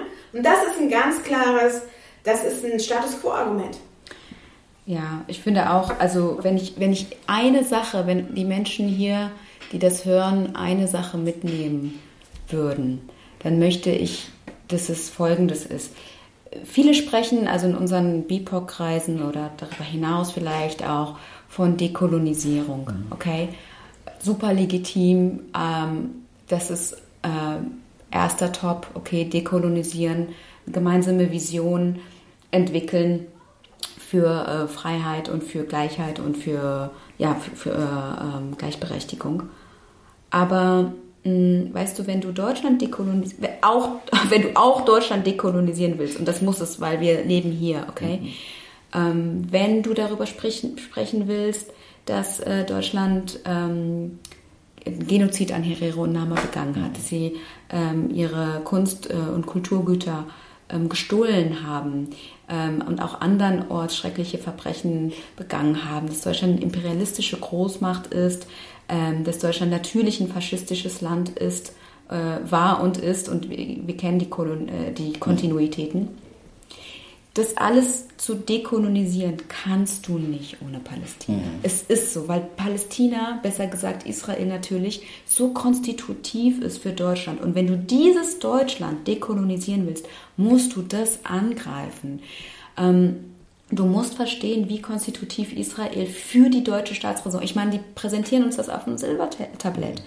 Ja, Merkel hat damit angefangen und es wird ja immer und immer wieder wiederholt von allen möglichen ähm, äh, Würdenträgern dieses Landes. Die israelische Sicherheit ist deutsche Staatsräson. Okay, also was ist noch deutsche Staatsräson? Kolonialverbrechen, Faschismus, ähm, Festung Europa. Das ist alles deutsche Staatsräson. Und das gilt es alles gleichzeitig abzuschaffen und Deutschland zu dekolonisieren. True. True. Ich wusste, dass heute wieder so ein Interview wird, wie da, wie mit Cordell und mit Isidora, wo ich einfach nur meine Fragen stelle und dann ansonsten mit offenem Mund zuhöre und einfach nur lerne. Und ich, ich hätte gerne jetzt Zettel und Stift gehabt, aber ich kann es mir Gott sei Dank nochmal anhören. Ähm, ich habe noch so zwei Punkte, eigentlich, ich, ich weiß nicht, ich, ich liebe es, euch zuzuhören. Das macht mir total viel Spaß. Es ist sehr schön mit dir auch. Und danke, dass du uns diese Gelegenheit okay. gibst, auch so wirklich zu, zu dritt ins Gespräch mhm. zu kommen, ja? Es ist keine, ich, ich empfinde das nicht so, als ob ich euch eine Gelegenheit würde, über etwas zu sprechen, sondern ich finde, wir verdienen Orte, an denen wir unsere Meinung äußern können, weil, wie du vorhin meintest, so, wenn nicht wir miteinander sprechen, wo dann? Also ich weiß es nicht, für mich ist das so ein No-Brainer. Also of course we're gonna talk about this. Also ich weiß ich nicht. Sollten das irgendwelche Antideutsche hören, ist mir scheißegal, was ihr darüber denkt. Bitte schreibt mir nicht, ich werde es nicht lesen. Bitte kontaktiert mich nicht, ist mir völlig egal, was ihr denkt. Weißt du, und, äh, und wir müssen auch, sorry, wenn ich da so nee, kurz reinkretsche, aber die Antideutschen, die interessieren mich tatsächlich nicht. Es interessiert mich nur, was die in ihrem Windschatten hm. ähm, auslösen ja. ähm, für den Rest hm. der Menschen, okay? Mhm. Also mich interessieren die Leute, die sagen, oh, it's complicated, I don't know. Mhm. Die interessieren mich, okay? Mhm. Ich will denen sagen, es ist nicht kompliziert, mhm. okay? Die Antideutschen haben die, äh, sind auf der anderen Seite der mhm. Barrikade. So, ciao. Ich rede auch nicht mit äh, Polizisten, ich rede auch nicht mit Faschos und ich rede auch nicht mit Zeugen Seehovers. Ich mag deine Seehofer Combinations. Er ist so ein Hassobjekt für mich, wirklich. Er ist echt ein Opfer, oh mein Gott, das ist echt peinlich. Und manchmal denkst du so, wenn ich so viel Geld hätte wie er, mach dir mal die Haare, Alter. Du, du, bist die ganze im Fernsehen zu sehen, irgendwie, kauf dir einen vernünftigen Anzug, der passt. Aber, aber Moment, aber Moment, weißt du, ja. ich, ich, ähm, da kommt dann bei mir auf, ne? Also es ist schon eine Trauer da, weil manche BIPOX so solche ja, Sachen übernehmen. Natürlich. Ja, also dass sie es cool finden, sich gegen SEO vorzustellen, aber bei uns zu tun, als hätten sie es nicht gerafft. Mhm. Das ist, weißt du, was das ist? Das ist intellektuell äh, unehrlich. Es gibt eine Unehrlichkeit bei manchen dabei, ja? Und es gibt so dieses, in den USA heißt es immer Becoming White und hier ist es Becoming German, okay? Und ihr müsst euch vereinigen gegen uns, um deutsch zu werden. Hm, total. Ja? Und total. Das, das ist ein Moment, wo ich auch denke, so Mann, ey, lest doch mal, lest doch mal das, was unsere Vorfahren alles geschrieben haben. Lest doch mal das, was die Leute, die leben ja, die, ja, lest doch mal, ja, ja? und unterhalte dich, ja. Aber die brauchen das, diese Abgrenzung, mhm. ja. Becoming German, ja. Und ähm, das. Äh, That's so interesting, ich habe das noch nie so. Ja, und ich muss sagen, gedacht. es gibt aber auch, ich weiß nicht, wie ich sagen soll. Also, ich möchte gerne immer so eine Open Door Policy. Hey, wir sind da, wir, wir ich meine, wir, viele von uns, wir, keine Ahnung, studieren miteinander, gehen, ja. machen, gehen den gleichen, machen die gleiche Kunst, was auch immer, äh, gehen in die gleichen Restaurants oder so. Es ist ja nicht so schwierig, hm. Leute wie uns drei hier in irgendeiner Form irgendwie ähm, äh, zu Gesicht zu bekommen und so, ja. Aber da, das, das ist wirklich interessant. Also, na klar, ich meine, auch das ist ja auch für uns nicht nur. Wir müssen es eben entweder sowas wie ähm, äh, diese Decamouflage, weißt du, auch denken. It's okay, I get what you're doing. Okay, ich hab's verstanden. Du musst becoming German, du musst sagen, ich möchte Teil sein dieser deutschen Staatsräson, ja? Seht mich, erkennt mich an. Ich erkenne, äh, und das ist ehrlich gesagt, also es gibt natürlich im Staatsrecht, da geht es um so eine Staatsbürgerschaftsfragen, ja, da geht es um ein Schicksalsband. Ja? Das ist Schicksalsband. Okay. Was heißt das? Ja? Naja, das geht Genuine darum, was, Link. Ja, was macht eigentlich so ein Volk aus? Mhm. So, ja, eben auch so Fragen, ne? was macht uns eigentlich aus? Ne? Und ähm, klar, ich, alle, die wir hier sitzen, sind alle Sta deutsche StaatsbürgerInnen. Ja, wir sprechen hier alle die deutsche Sprache. Also, weil es ist ja auch so, ne, gerne immer so, naja, lernt erstmal Deutsch, Mhm. erstmal die deutsche Staatsbürgerschaft, ähm, macht erstmal was ordentliches in eurem Leben, habt erstmal einen Job und so, ja. Und das ist so das auch, glaube ich, was viele jetzt lang, langsam anfangen zu verstehen. Ja, check, check, check. What's your problem? Haben wir alles, ja? Also glaubt ihr wirklich noch, dass wir so äh, in Anführungsstrichen zurückgeblieben sind? Nee, wir verstehen, wir verstehen das Spiel hier. Vielleicht konntet ihr das mit unseren Eltern so machen. Voll, ja. ja? Die waren mit Duldung hier, die prekäre Status und so, ja? Da, den konntet ihr noch Angst machen mit so, uh, Ausländerbehörde. Ja? No, sorry, funktioniert nicht mehr. Wir nehmen euch beim Wort. Wir nehmen eure Geschichte beim Wort, wir nehmen euer Recht beim Wort, wir nehmen auch eure Kultur beim Wort, ja? Das ist nicht das Problem, wir hören euch zu, wir kennen eure Sprache, ja? Und die anderen, own it. Own your violence. Ja. Ja? Und dann ist klar, klare Kante finde ich super, kann, können wir mitarbeiten, ja? Aber nicht dieses liberale, weißt du, es ist so 90s. Ja, das it's- ist so 90s. ja? That's true. Ich habe noch zwei Fragen.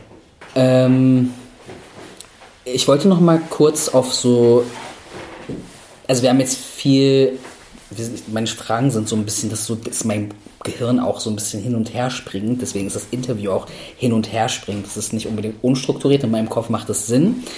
Ähm, Das macht total Sinn. Okay, danke. Wir haben vorhin auch so ein bisschen so über die Demos und sowas geredet und ich, das ich glaube, das wäre mir aus einer kurdischen Perspektive irgendwie auf jeden Fall nochmal wichtig, das nochmal aus eurer Perspektive zu hören, weil ich einfach eure politischen Meinungen kenne und weiß, mit wem ihr arbeitet und wie ihr unterwegs seid und so. Natürlich gibt es arabische Menschen, die auch, also sunnitische arabische Menschen, die genauso rassistisch sind wie alle anderen Menschen auch. Das ist jetzt nichts äh, irgendwie, äh, keine Ahnung, Besonderes oder so. Aber ich habe das Gefühl, dass insbesondere der palästinensische Widerstand oft in so eine kollektive Schuld mit reingepackt wird, beziehungsweise ähm, dadurch auch so ein bisschen es wird so, ein, so eine gewisse Perfektion erwartet, die es in keiner Bewegung gibt.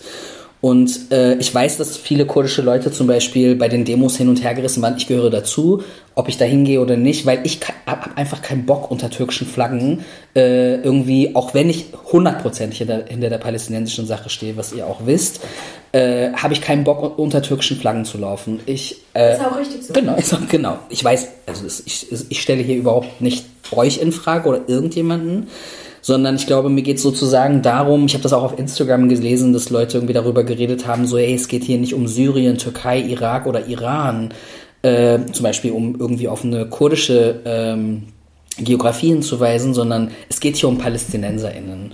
Und ich glaube, was für mich interessant ist, sozusagen, ähm, diese Instrumentalisierung von insbesondere Erdogans äh, Politik der letzten Jahre, der, der, des palästinensischen Widerstandes, was glaubt ihr, was diese Diskurse sozusagen für Konsequenzen für den palästinensischen Widerstand zum Beispiel in der Diaspora haben?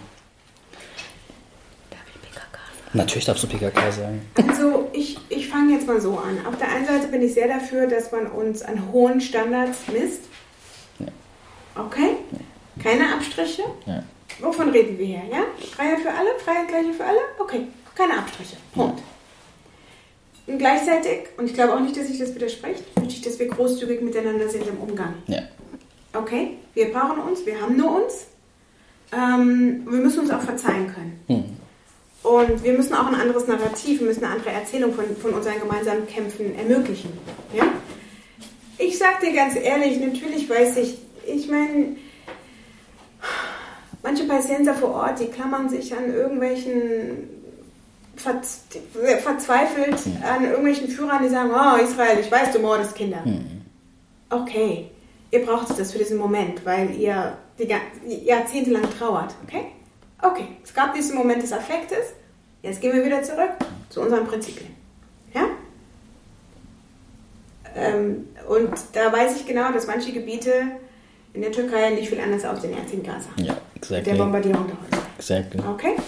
Ich möchte, dass wir großzügig miteinander sind. Okay? Und ich möchte auch nicht die Fehler, die entweder Leute vor uns gemacht haben oder im Augenblick machen. Das lasse ich nicht zu, dass dann Keil zwischen uns kommt. Und für dieses andere Narrativ, da sind wir jetzt hier verantwortlich. Ja. Und das müssen wir machen. Und dann müssen wir ein Commitment zeigen zueinander. Da sein, ja? Ich möchte, dass du mich anrufst, jederzeit sagst, nein, ich brauche dich jetzt. Und dann komme ich. Okay? Und das müssen wir, und das schaffen wir nur auf einer persönlichen Ebene. Ich glaube, manche Leute glauben wirklich, dass man das machen kann, ohne sich wirklich auch persönlich zu kennen. Voll, ja. Und eine gewisse Form der politischen Liebe aufeinander zu entwickeln und zu haben. Und es muss eine Praxis geben. Es muss eine Praxis geben. Wir sitzen zusammen, diskutieren und da, da, da, ja. Das, das, dieses Gespräch hier kommt genau so zustande. Ja? Und da, bitte, bitte, seid, seid Genossinnen füreinander von mir aus, ja? Also ich will damit nur sagen, dass es gibt, also auch im Rahmen von Critical Race Theory, ist die Kategorie Liebe als politische Liebe ist eine ganz wichtige, mhm. ja? Wir reden hier von extrem Verletzten, Erfahrungen, Menschen, ja, da ist so viel Verletzung und da, manchmal sind wir alle untereinander auch sehr dünn, dünnschichtig, mhm. okay? Und da, das müssen wir, das darf passieren, wir dürfen verletzt sein, wir dürfen ärgerlich sein und so, ja? Und ich hatte die Momente ganz häufig genügend. Aber ich wusste auch, wie ich drüber hinwegkomme, okay? Und das, das, das ist jetzt unsere Verantwortung jetzt hier. Und ich muss sagen, da, da können wir uns gegenseitig nicht aus dieser Verantwortung entlassen. Das können wir nicht. Natürlich weiß ich, was mit Kurden im Irak und Kurden in der Türkei und Kurden äh, äh, auf der Welt mhm. passiert. Ja? Aber wir können uns da nicht aus der Verantwortung entlassen. Das wäre mir wichtig. Und das heißt nicht, dass ich nicht bereit bin, mir deine Stories anzuhören, mhm. mir deinen Frust anzuhören, mir zu sagen, hey zu, das geht gar nicht. Mhm. Das höre ich mir an. Ja, I have to own it. Mhm. Ja, das, das ist der Part der Geschichte, wo ich auch sagen muss, ja, ich muss mir das anhören, ähm, weil du sollst auch nicht damit alleine sein. Keine Community soll alleine sein mit ihrer Frustration, okay? Und dann immer wieder, immer wieder, worum geht es hier, ja? Und ich, ich, das klingt jetzt ein bisschen, vielleicht so ein bisschen, weiß ich nicht, ich, das ist was Prozesshaftes, mhm. okay? Und die andere Seite, die macht uns das so leicht, wenn wir dann einfach auf der Strecke stehen bleiben. Ja. Das ist auch leicht, ja? Deswegen großzügig, großzügig, großzügig miteinander sein. Ja, das, die, die Herzen dürfen sich nicht verhärten. Ja, wenn ich an die ähm, kurdisch-palästinensische Solidarität denke, dann will ich als allererstes ähm, die ersten elf Märtyrer der PKK würdigen mhm. und ehren. Und in der palästinensischen ja. Richtig. Mhm. Und zwar ähm, sind sie ähm, zu Märtyrern geworden im Libanon, als Israel ähm, die libanesisch-palästinensische Revolution dort angegriffen hat und die ähm, kurdischen Genossen äh, bei den PalästinenserInnen zu Gast waren, um dort für ihren Kampf zu trainieren. Mhm. Und in diesem Zusammenhang ähm, ja, während des Trainings quasi kam dieser Angriff von Israel. Die PalästinenserInnen wollten, dass die kurdischen Genossen sich ähm, verstecken und sich nicht opfern. Ich meine, das, äh, ja, sie dachten in dem Moment, das ist nicht euer Kampf, ihr müsst das jetzt nicht machen und das haben die kurdischen Genossen nicht zugelassen, sondern sind mit an die Front gegangen. Das ist Punkt 1. Und das wird äh, erstmal bis Punkt 100 immer wieder so sein und wiederholt werden. Ähm, dann denke ich, dass es wirklich wichtig ist zu sagen, ähm, es gibt Staaten in der, Umge in, in, in der Nachbarschaft von äh, Palästina, die haben die Normalisierungsstrategie gewählt. Ähm, dazu gehört beispielsweise Ägypten, aber auch leider Sudan, äh, wo wir letztes, vorletztes Jahr ähm, die Revolution erleben durften, die aber in diesem Punkt äh, gescheitert ist. Ähm, es gibt viele sogenannte Friedensverträge oder Befriedungsverträge zwischen Israel und arabischen anderen äh, Nachbarstaaten. Es gibt Länder wie Türkei, mhm. aber auch Iran gehört dazu, die eine andere Befriedungsstrategie gewählt haben, mhm. die vordergründig meinen, dass sie den palästinensischen Widerstand ähm, unterstützen, aber insgeheim, es ist gar nicht insgeheim, es ist auch super offen und für jeden nachvollziehbar, ähm, die besten Beziehungen zu Israel pflegen, diplomatischer Art, wirtschaftlicher Art, äh, militärisch, militärischer Art. Ähm, und es gibt wirklich un unheimlich viele Menschen, die darüber geschrieben haben. Das ist äh, total offen und, und klar nachvollziehbar. Aber warum sage ich, dass sie eine andere Form der Befriedungspolitik Mhm. gewählt haben? Ähm, sie benutzen nämlich die Feindschaft, die vermeintliche Mhm. Feindschaft zu Israel dafür, ihre eigenen ähm, BürgerInnen, ihre eigenen Menschen im, im Land, die nicht BürgerInnen sind, wie beispielsweise KurdInnen in der Türkei, zu unterdrücken. Okay? Und das ist so perfide und ich weiß, ähm, dass viele Menschen in Palästina das verstehen und sich verarscht fühlen. Und dass es aber Momente gibt, wie Nahed sagte, wenn zum Beispiel Erdogan sagt, ähm, ich habe jetzt entschieden, ein Krankenhaus im Gazastreifen zu bauen. Und Leute denken, oh geil, okay, wir brauchen nämlich Krankenhäuser, okay. Ähm, und das ist Bullshit, das ist exakt dasselbe wie die EU auch, ja, ähm, schmeißt Geld irgendwie drauf, behauptet, es sei eine humanitäre Katastrophe. In Palästina haben wir keine humanitäre Katastrophe. Wir brauchen auch kein Geld, wir brauchen keine Charity, wir brauchen Rechte. Und ähm, in dem Zusammenhang, mit diesem Beispiel will ich noch ganz kurz ausführen, was Erdogan auch gebracht hat. Ähm, er sagte, er hat äh, mit Israel jetzt vereinbart, dass er da im Gazastreifen ein Krankenhaus aufbauen kann. Ich glaube, es ist übrigens nie passiert. Ja? Aber er hat dann noch in den Diskurs so reingekrätscht und behauptet, oder er wollte diesen Diskurs anstoßen, zu behaupten, dass es keinen Belagerungszustand mehr über Gaza gibt. Ja? Weil er hat ja ähm, sozusagen die Erlaubnis von Israel bekommen, ein Krankenhaus zu bauen. Und ich meine, das ist, das ist, das ist Quatsch, das ist schädlich, das ist ähm, reaktionär und das ist also, wie sagt man, kontrafaktisch. Es herrscht noch ein äh, Belagerungszustand über Gaza. Und nur weil Erdogan äh, mit seinen Buddies von der israelischen Botschaft irgendwelche Deals abgeschlossen hat, bedeutet das überhaupt nicht, dass er solidarisch ist. Es bedeutet überhaupt nicht, dass ähm, Gaza ihm irgendwas zu verdanken hätte oder Palästina. Und vor allem und ganz wichtig bedeutet es nicht, dass palästinensisches Leben wichtiger ist als irgendein anderes Leben. Also es lässt sich hier nichts, es lässt sich hier nichts gegeneinander ausspielen. Und wenn Erdogan unbedingt ein Krankenhaus bauen will, soll er ein Krankenhaus in Nordkurdistan bauen. Mal. Also, also es ist so, es ist so offensichtlich, das ist, also ja, das nochmal, das wäre nochmal eine andere Folge auf jeden Fall, aber es ist so offensichtlich, dass es ihm oder der türkischen Regierung in keinster Weise um Palästina geht oder irgendwas. Naja, also zwei Sachen wären mir hier vielleicht nochmal wichtig. Nochmal die Betonung, Palästina ist ein nicht identitäres Thema, okay? Und ich glaube schon, dass es, ähm, äh, also ich sage jetzt auch mal, es ist auch ein ethisches, ne? Also so nach Motto, hast du einen ethischen Kompass, ja oder nein? Okay? Und diese Frage kannst du beantworten, unabhängig von deiner Staatsbürgerschaft und unabhängig von dem Staat, in dem du lebst und dem Staat, der dich offiziell international nach außen vertritt. Okay? Deswegen nehme ich das natürlich auch für Türkinnen ab, wenn sie demonstrieren, dass sie genau diesen Kompass auch haben. Okay? Ähm, und die andere Sache, ähm, die ich sagen wollte, war, ähm, äh, also das hat Konjunkturen. Okay? Wer wann mit Palästina ein bisschen mehr kuschelt oder mit Israel ein bisschen mehr kuschelt, okay?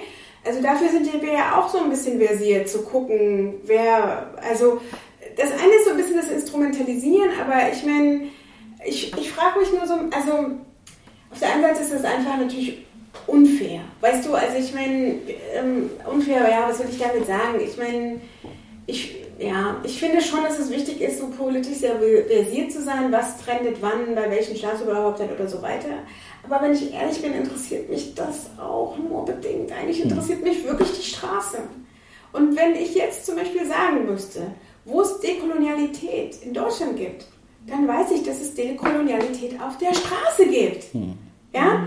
Äh, nicht an, zum Beispiel nicht an der Uni. Natürlich nicht. Ja, aber ich will nur sagen, ich will nur sagen, vielleicht müssen wir noch genauer hingucken und äh, und ich, ich weiß, dass du und andere das noch viel besser wissen als ich. Natürlich hat beispielsweise ne, die kurdische Frage hat ihren Platz gefunden, zum Beispiel auch in der türkischen Gesellschaft. Okay? Ich glaube, da geht noch viel mehr. Viel mehr.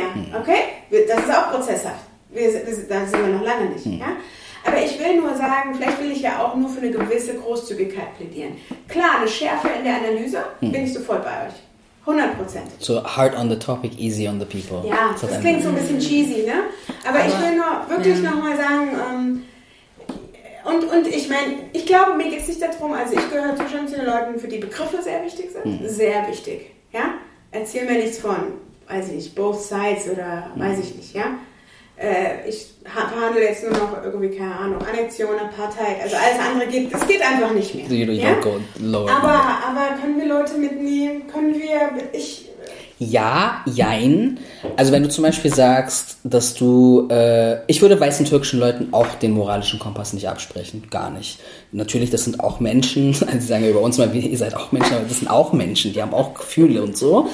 Aber trotzdem macht es für mich einen Unterschied, ob du da als Mensch, als Individuum mitläufst oder ob du deine Türkei-Flagge mitschleppst und ob du, nein, ich sag, Richtig, richtig, ich glaube, da sind richtig, wir, nur um das nochmal richtig. für alle, die zuhören, Richtig. nochmal klarzustellen, weil so verstehe ich dich, weil ich dich kenne. Und ich glaube, das meinst du auch. Also es geht nicht darum, dass sozusagen weiße Türkinnen mit ihren Türkei- oder Milli-Görüş-Flaggen irgendwie äh, auf Palästina-Demos rumlaufen und dann irgendwie äh, mir jetzt... Und, und, aber da mache ich einen Unterschied. Ich kaufe das Leuten nicht ab, die auf Palästina-Demos gehen, aber nicht auf Kurdistan-Demos gehen. Also weiße türkische Leute. Absolut Ne? richtig. Also deswegen dieses Natürlich. Prinzip von jeden mitnehmen, no. I don't think so. Ich verstehe schon, was du meinst. Genau. Ich wollte das nur noch mal deutlich machen. Also ich glaube aus meiner Perspektive oder nicht aus meiner, muss das nicht so personalisieren, aber ich glaube, äh, genau. Ich glaube, ich würde da auf jeden Fall so ein bisschen einen kleinen Unterschied machen. Na, ich glaube, ich weiß nicht, ob das ein Unterschied ist, weil ich kann natürlich genauso sagen, weißt du, wenn jetzt zum Beispiel der Human Rights Watch Report rauskommt, dass es sich bei Israel um Apartheidstaat handelt, würde ich auch sagen, ja Leute, 73 Jahre zu spät. Ja, Mann. Auf Ja? Also jeder Tag, den irgendjemand weiter, ist ein Tag zu spät. Habe ich, ist klar. Ja. Und ich finde auch, um das nochmal klar zu sagen, das müssen wir auch leisten, genau sowas zu sagen, zu sehen und ne? also auch die Leute da an einem bestimmten Punkt herauszufordern. Ja? Ähm, das ist schon auch unsere Aufgabe, weil ich meine, genau, also wie, wie das, das, es bleibt eine, es bleibt eine Anspannung. Total. Ja, es bleibt eine Anspannung. Und die Frage ist, wie, wie schaffen wir das produktiv? Okay? Weil ich glaube, Gruppen wie zum Beispiel Migrantifa haben das geschafft. Ja, lasst uns doch hier, wir haben Berliner und, und an anderen Städten ja auch. Wir haben ja gute Beispiele und die haben das geschafft. Ja, das ist doch gar nicht. Ich will nur noch mal, mein Punkt ist, glaube ich, mein Anliegen ist zu sagen, das ist doch nicht unmöglich. Wer erzählt denn hier so ein Bullshit? Das ist, it's complicated. Wer erzählt so ein Bullshit, it's complicated between Kurds and Palestinians? Ja. Weißt du? Es gibt ja auch die Gruppe Palästina spricht Ja. ähm, und die haben auch ein sehr stabiles Statement rausgebracht jetzt für die letzten Demos, dass ich weiß nicht mehr, wie die exakte Formulierung war, aber unterm Strich ging es unter anderem um Türkei-Fahren, dass sie nicht willkommen sind. Sehr explizit, ja. Ja. Und ähm, ja, genau, also wir müssen da eben. Ach so, und genau, um das kurz weiterzuführen, das wurde ähm, vom äh, kurdischen Fernsehen aufgegriffen, kurdischer Presse aufgegriffen. Ähm, allerdings nicht deutschsprachig. Ja. Und das ist natürlich auch so ein bisschen ähm, ein Herzschmerz, den ich so mit mir trage, zu sehen, wie manche kurdische Menschen in Deutschland mitmachen bei dieser ähm, Deutschwerdungsgeschichte. Ähm, Geschichte. ähm, ich weiß, dass das nicht äh, die Mehrheit der Menschen ist. Ja, das bin ich mir total sicher. Genauso wie ich weiß, dass die dass es auch nur ein, ein, ein Ausdruck von Konjunktur ist, wenn Israel behauptet, äh, sich äh, solidarisch mit äh, Kurdistan zu zeigen. Weil wir wissen It's like exakt. a das joke ist- in and of itself. das ist exakt die- ein, das ist exakt das, äh, ähm, die Idee von Instrumentalisierung. So we don't buy it. Aber wir wissen eben, ich will nur, vielleicht wollte ich damit nur sagen, dass vielleicht wir mittlerweile jetzt doch politisch so versiert sind und historisch informiert sind, dass wir wissen, dass sowas ständig vorkommt. Ja. Okay? Und wenn wir das wissen, dann können wir anders damit umgehen. Okay? Hat es immer gegeben, wird es immer geben. Wir müssen dafür sorgen, dass wir auf einer anderen Ebene eine, eine Stärke in der Argumentation, in, in der Praxis eben auch leisten können. Nichts davon ist eine Ausnahme oder ist, ist, ist ahistorisch zum ersten Mal oder so. Ja, voll. Das stimmt. Oh ja, und nur als Beispiel, als Beispielflaggen gab es natürlich in Kurdistan genauso, okay? Also, oh, aber oh, Ja, ich ja, sag ja. das, das, so Ich verstehe schon, aber was das du meinst. doch gar nicht. Das geht's doch gar nicht. Das, das berührt mich nicht im Sinne von, oh mein Gott, die kurdische Solidarität ist weg. Nein, nein, nein. Gab's, wissen wir. Hm. Wer sich historisch auskennt. Das, ich meine, ich will gar nicht das ganze Kapitel aufmachen. Und natürlich, bestimmte auch Unterdrückungsmechanismen können nur arbeiten mit Komplizinnen aus den eigenen Reihen. Hm. Ja? Es ist mir egal, wenn wir über Sklaverei sprechen, wenn wir über eine indirekte Kontrolle in kolonialistischen Regimen. Das, äh, ja, das gibt es. Äh, Ich meine, ich will noch nicht, äh, können auch vom Judenrat reden, der natürlich mit den Nazis kollaborieren musste und zum Beispiel Listen machen musste. Wer wird dann jetzt in die Züge gesetzt und wer nicht? Ja? Das ist immer schmerzhaft für eigene Communities, sowas zu sehen, ja? darüber auch zu sprechen. Ja? Wir wissen, dass es das gibt. Der Punkt ist, wir brauchen, wir sind diejenigen, die das andere, die andere Erzählung nicht, also nicht diese hässlichsten Sachen wegwischen. Ja? Aber wir sind jetzt auch in einem gestalterischen Modus. Ja. Und das ist ja. unsere Verantwortung. Also es geht sozusagen darum, so habe ich dich jetzt verstanden, wenn äh, Palästina-Demos stattfinden, ist es sozusagen unsere Verantwortung dann dafür zu sorgen, dass bestimmte Symboliken nicht auftreten, dass wir Türkei-Flaggen runternehmen und so, ne? Oder halt, keine Ahnung. Mhm. Ja, also so, so, so habe ich das, also auch am Anfang haben wir auch darüber geredet, ne? Als wir darüber mhm. meinten, wie das mit so Türkei-Flaggen für Leute ist und sowas. Das gehört für mich halt auch da überhaupt auch Ausdruck rein. von einer politischen Haltung, Total. wie ich Politik gestalten ja. will. Ich bin keine Konsumentin. Ja. Ich latsch nicht irgendwie auf einer ja. Limo. Ich bin Teil davon, genau. ja? Ja. ja. Voll. So, meine letzte Frage ist ähm, so, das Thema BDS ist in aller Munde und alle haben irgendwie eine Meinung dazu und ich habe oft das Gefühl, dass Leute, die darüber reden oder das kritisieren oder irgendwie in irgendeine Ecke schieben wollen, nicht wirklich, eigentlich gar nicht wissen, was das ist. Also ich habe schon oft Leute gefragt, was ist denn BDS eigentlich? Und die konnten mir die Frage überhaupt nicht beantworten. Die wussten noch nicht mal, wofür BDS steht. Ähm, und ich habe so das Gefühl, dass Widerstand eigentlich immer kritisiert wird. Und äh, ich sage das nicht, weil all diese Bewegungen gleich sind, aber zum Beispiel, wenn schwarze Menschen äh, irgendwie ermordet werden in den USA von Polizistinnen und es anschließend Proteste gibt, dann heißt das, das ist nicht legitim.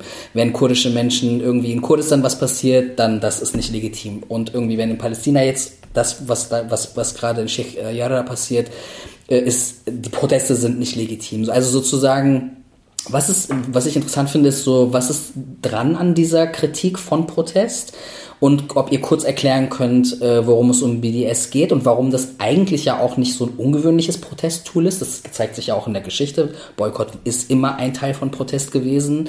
Äh, und wie können, also diese Vorstellung, dass äh, Menschen auf eine bestimmte Art pro protestieren müssen, damit es legitim ist, ist ja auch total absurd eigentlich. Und das erklärt, also das ist sozusagen jetzt mein letzter Impuls an die Runde.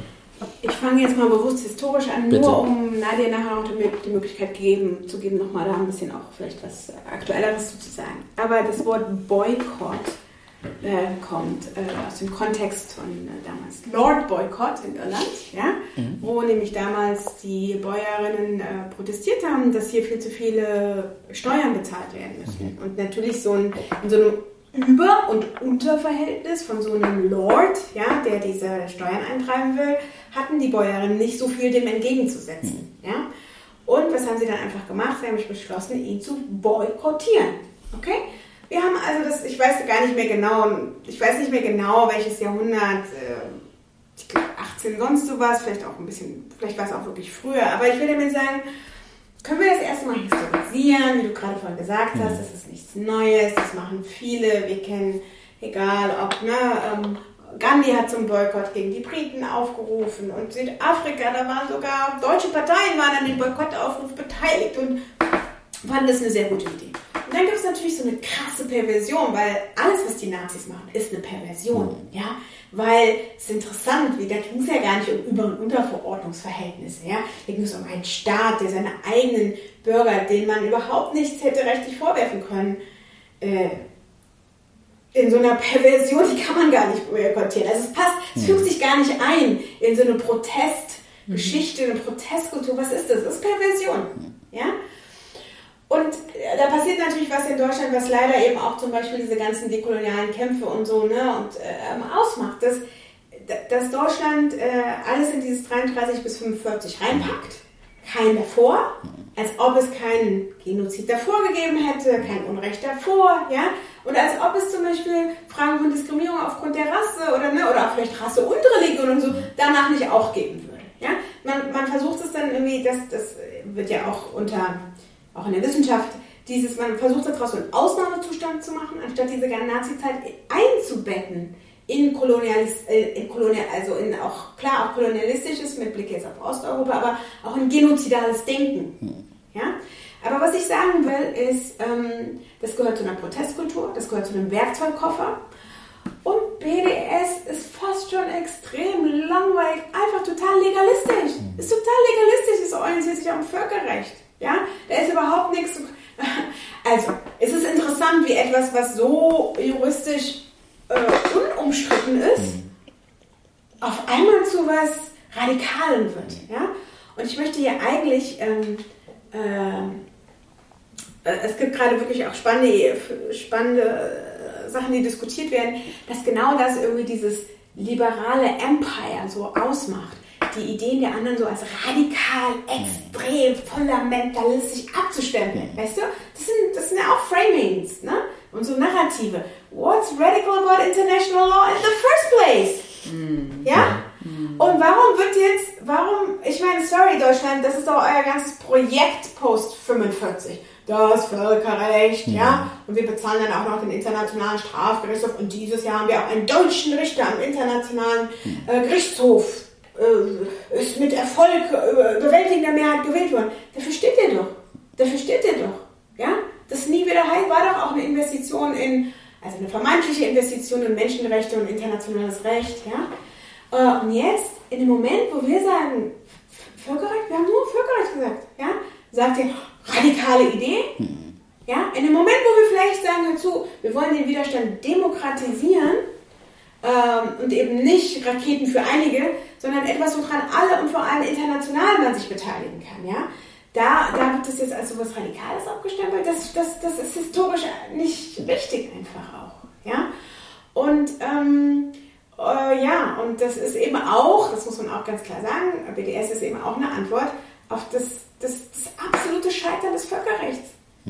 Das absolute Scheitern. Ja? Ich muss sagen, als Kind, als äh, junge Studentin, ich konnte alle UN-Sicherheitsratsresolutionen auswendig. Oh mein Gott. Ja, weil natürlich, du denkst, das ist das Völkerrecht. Ich meine, das, das, das, das, das ist doch geregelt. Ja? Sogar Okkupationsrecht ist Völkerrecht. Ist auch geregelt. Ja? Ist doch nicht mal eine Ausnahme, äh, irgendwas komisches, sondern es ist geregelt. Ja? Ich will damit nur sagen, ich will damit nur sagen, das ist, das ist die Antwort auf ein komplettes Scheitern irgendwie auch völkerrechtlich. Ja? Und ähm, genau. Also ich, Okkupation ist geregelt? ja, Okkupation ist vorgesehen. Der, der Punkt Kurzzeitig, ist natürlich, genau, der Punkt ist eben, es ist vorgesehen als ein temporäres juristisches Regime. Und genau da, und deswegen haben sich ja auch viele, auch völkerrechtlich, also darauf eingelassen, es ist ja nur temporär, bis wir mal klären, wie wir jedes so mit dem Land und so verteilen und so, ne, bis wir mal verhandeln und so. Das ist genau der Punkt, wo jetzt auch alle sich einig sind. Es gibt kein temporäres Moment mehr, sondern es ist permanent. Und in dem Moment, wo es permanent wird, wird es auch völkerrechtswidrig. Dann Okay? wird es Apartheid. Und es wird Apartheid, weil es darum geht, die Wie, wann ist dieser Übergang zwischen Okkupation und Apartheid? Naja, das Wie viele bestimmt- Jahre? Das, dafür gibt es nicht. keine. Nee, Okay. weil wie gesagt, das ist eben auch die längste Okkupation in der modernen Geschichte. Krass. Okay? Und da, das, also insofern, in dem Moment, wo das klar wird, und wo, wie wird das klar? Das wird klar, du setzt da mehr Siedler rein, ja? Ähm, Die Mauer, die Checkpoints. Genau, das ist, ja, du machst, du machst ja auch ein Elektrizitätssystem für alle und ein Wassersystem für alle, ja. Es gibt für alle in dem ganzen Gebiet von Gas, also vom Mittelmeer bis zum Jordanfluss, gibt es nur einen israelischen Supreme Court, der für alle zuständig ist, okay? Also ganz klar jetzt auch nochmal äh, mehr als die Andeutung, es ist de facto ein Staat. Es ist de facto ein Staat, ja. Du hast 600.000 Siedler in der Westbank 600.000, okay? Du hast in einigen Siedlungen, ich weiß nicht, wie Siedlung klingt für einige, vielleicht wie so, keine Ahnung, du hast Städte, Städte, ja. du hast Universitäten, ja? Das, also es geht um eine Permanenz und ich meine, ja, das ist Siedlungskolonialismus. Destroy to replace, wir sind hier, ja?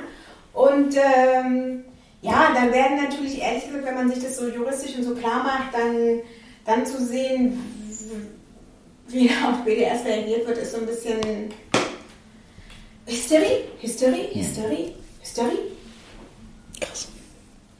Ja, und vielleicht, um äh, kurz eine kostenlose Bildung anzubieten.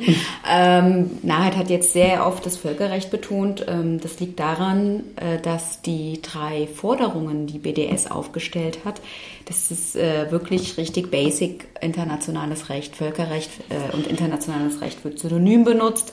Sorry für die äh, Nerd-Veranstaltung jetzt. Ihr seid hier bei Juristinnen gelandet. Okay. Ähm, also die erste Forderung von BDS, von der Kampagne, ist, dass die ähm, Besatzung beendet wird. Also das Westjordanland und der Gazastreifen sind besetzt. Äh, das, ist, das ist safe, es gibt überhaupt keine Diskussion darüber.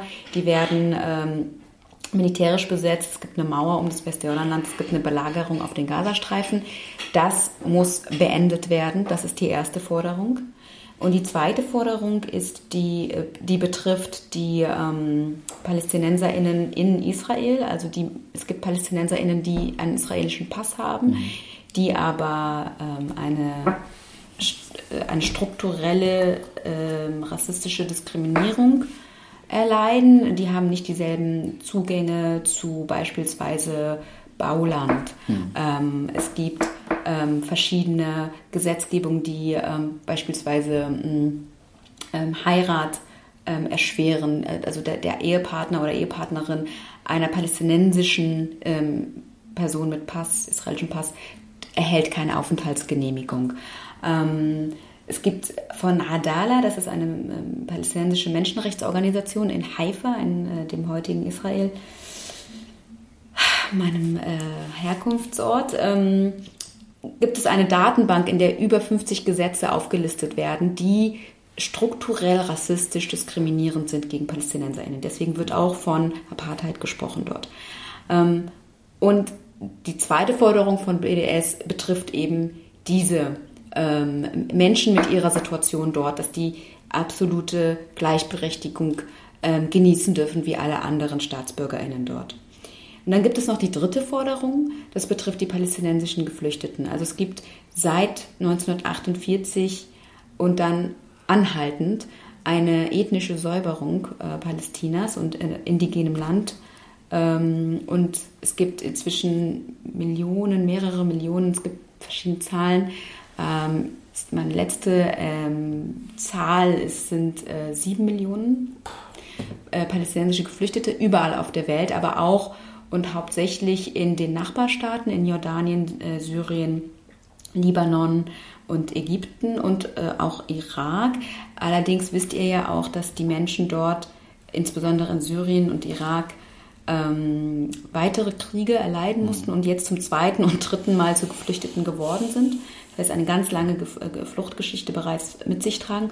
Und die Situation der Geflüchteten im Libanon ist nochmal besonders prekär, weil, also ich war vor zwei Jahren das erste Mal im Libanon und ich muss wirklich gestehen, dass ich war einfach entsetzt. Das sind richtige Slums, das mhm. ist, ähm, es, es gibt kein richtiges Abwassersystem. Es gibt, also es ist einfach, ich, ich kann das, äh, schaut es euch, schaut es euch einfach an, äh, dann versteht ihr, was ich meine.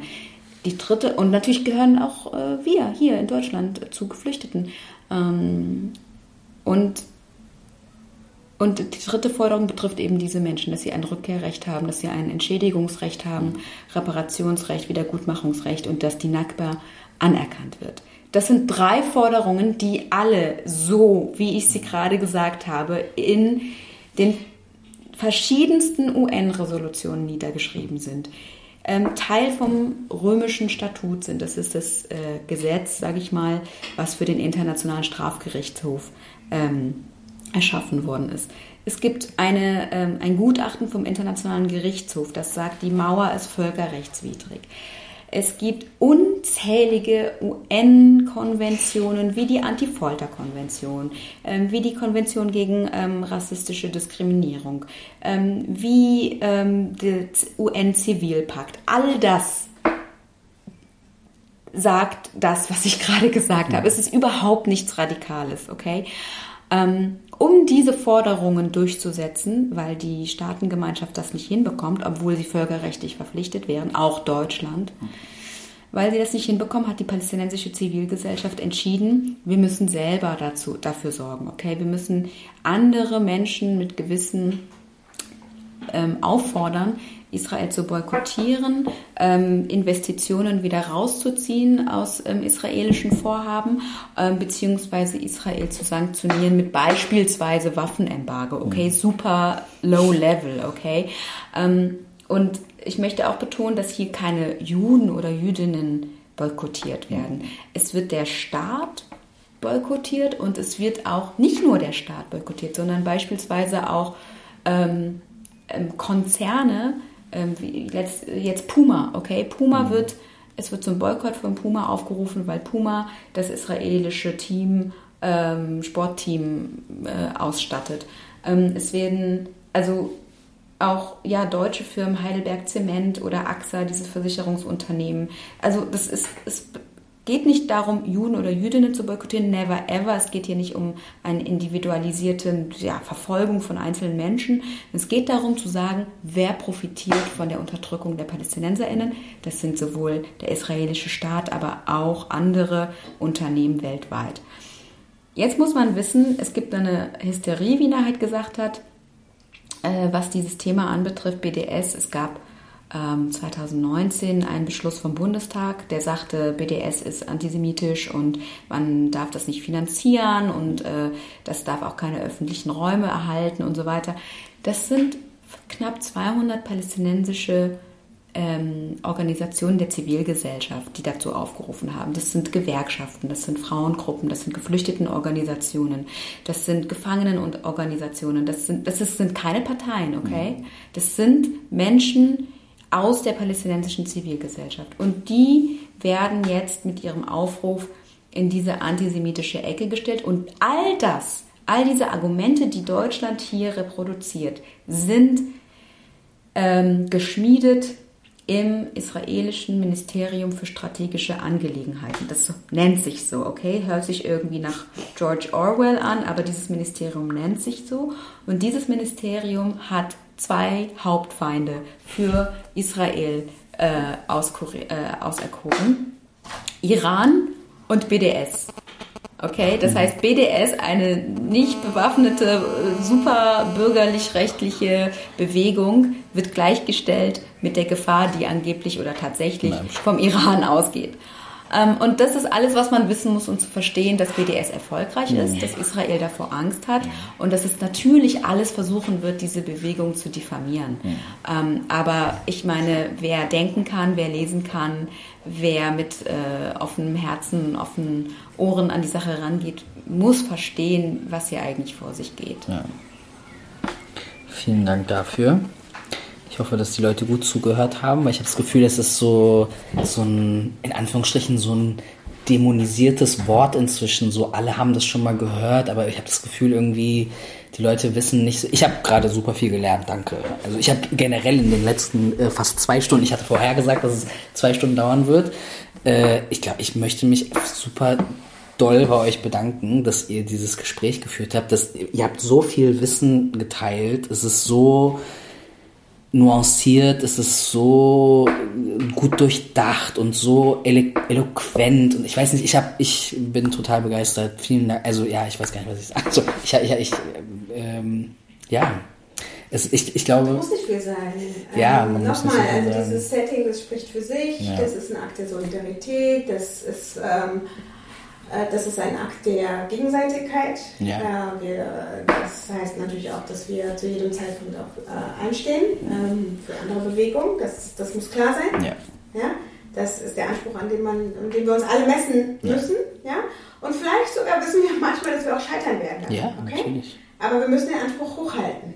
Ja. Ja? Und dazu gehören diese Sitzung, Podcast, das ist super. Ich meine, das ist auch dein Akt der Liebe an alle Communities äh, mm, hier in Das ist vollkommen ja. klar. Ja?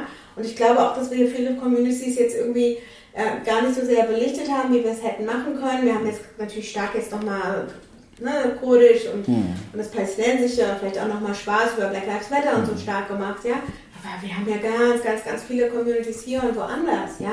Das ist ja in ganz unterschiedlichen Konstellationen alles möglich. Ja. Und das müssen wir eigentlich immer wieder neu machen. Ja? Was heißt das, das palästinensische Verhältnis zu der Roma und Sinti-Community zum Beispiel? Ja? Also ich will nur sagen, das kann man auch nochmal komplett anders diskutieren. Und es ist wichtig, was es bedeutet, im Schatten der Shoah zu sein. Ganz anders natürlich, komplett anders, ja.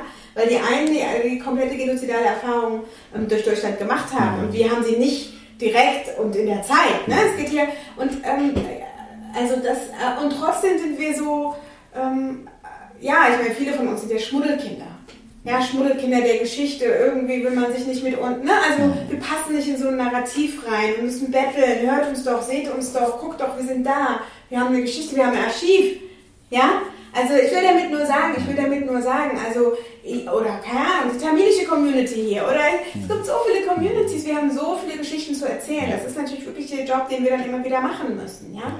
Und äh, da hast du, glaube ich, jetzt einen ganz wichtigen ähm, Baustein für geliefert. Ähm, ich will jetzt gar nicht so lokalpatriotisch denken, aber ja, das ist Berliner Geschichte. Ist ja, es auch. Und genau, das finde ich super wichtig. Wir haben nämlich auch bei, bei, der, bei der Folge mit Colin und Isidora darüber geredet, weil Isidora meinte an einem bestimmten Punkt so, ja, ich weiß auch gar nicht, ob sich das irgendwie, also, sie hat nicht gesagt, das ist unwichtig, was wir machen, aber war auch so eine, so eine Desillusionierung, weißt du? Und ich meinte so, nein, ich, ihr habt ein Archiv auf die Beine ja. gestellt. Niemand kann mehr über euch sprechen, ohne zu sagen, dass dieses Archiv existiert. Ja. Und ich finde, ihr macht durch das, was ihr schreibt, durch eure Präsenz oder auch andere Leute in Berlin, die seit irgendwie 20, 30, 40, 50, was weiß ich, wie vielen Jahren aktivistisch unterwegs sind, das ist alles, das ist da. Man kann nicht so tun, als ob das nicht da wäre.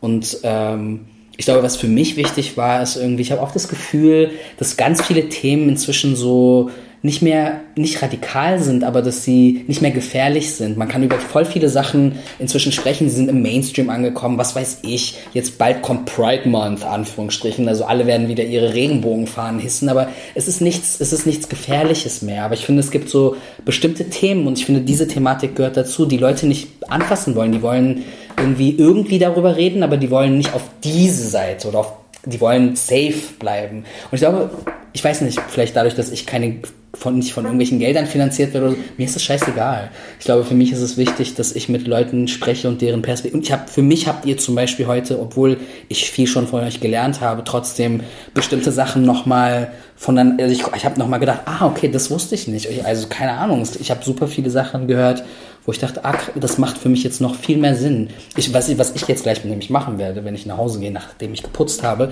werde ich äh, über Okkupation und äh, Apartheid sprechen. Mir war überhaupt nicht bewusst, dass da natürlich ein Zusammenhang herrscht. Aber das war, das ist so logisch eigentlich. Aber ich glaube, viele Leute verstehen einfach gar nicht, was die palästinensische Realität überhaupt bedeutet seit 48. Ja. Darf ich das, darf ich das kurz aufgreifen? Weil ja. das ist äh, eigentlich, weißt du, ich, wir hätten vielleicht den Talk damit starten müssen. Es ist so krass, wie, wie weit ich erstmal durch den ganzen Morast irgendwie mhm. stepp, also steppen muss und, und, und mich durchkämpfen muss und nein, das ist kein Antisemitismus, nein, das mhm. ist um zu sagen, ey, in Palästina werden jeden Tag Menschen von der Armee erschossen. Ja. Ihre Häuser werden zerstört. Ja. Sie haben nicht denselben Zugang zu Wasser, einer der knappesten Ressourcen dort. Es gibt überall Checkpoints. Es gibt Verarmung. Ja. Es gibt ähm, Menschen, die äh, gefangen werden und die man, die für mehrere äh, Male lebenslänglich verurteilt werden, die gefoltert werden. Das, da komme ich ja gar nicht zu. Genau. Mhm, deswegen, deswegen nochmal. Der Tipp für Runden wie diese, dass wir immer, das gilt glaube ich für alle ja. oder für viele Konflikte oder das Wort ist ja problematisch, aber erst anfangen mit den Leuten vor Ort. Weil unsere Diskussion wäre auch eine andere, wenn wir vor Ort angefangen hätten. Natürlich. Ja? Weil in dem Moment, in dem wir das aufblättern, was es heißt, mhm. ja, unter jüdischer Vorherrschaft zu leben, mhm. hätten wir nicht mehr über Antisemitismus gesprochen, weil mhm. das offenkundig gewesen wäre, dass es kein antijüdischer Rassismus ist. Mhm. Okay? Vielleicht brauchen wir auch da Sensibilitäten jetzt zu unterscheiden zwischen antijüdischem Rassismus mhm. und Antisemitismus, weil jetzt fängt, wird immer deutlicher, Antisemitismus ist deutsche Staatsräson. Mhm. Darunter verbirgt sich was ganz anderes. Mhm. Ja? Und auch da müssen wir anfangen, sensibler zu sein. Ja? Antisemitismus heißt mittlerweile nicht, also unter deutscher Staatsräson wird es verhandelt. Das heißt mehr Repression, mhm. mehr Strafgesetze, ähm, Ausweisungsfragen. Ja? Wir verhandeln hier gerade was ganz anderes. Ja? Wir verhandeln, wer wird als gefährlich hier markiert. Ja? Wir verhandeln die Einschränkung von akademischer Freiheit, mhm. wir verhandeln die Einschränkung von Meinungsfreiheit, Versammlungsfreiheit, wir verhandeln unter dem Schlagwort Antisemitismus was anderes. Mhm. Das ist was anderes als antijüdischer Rassismus. Ja?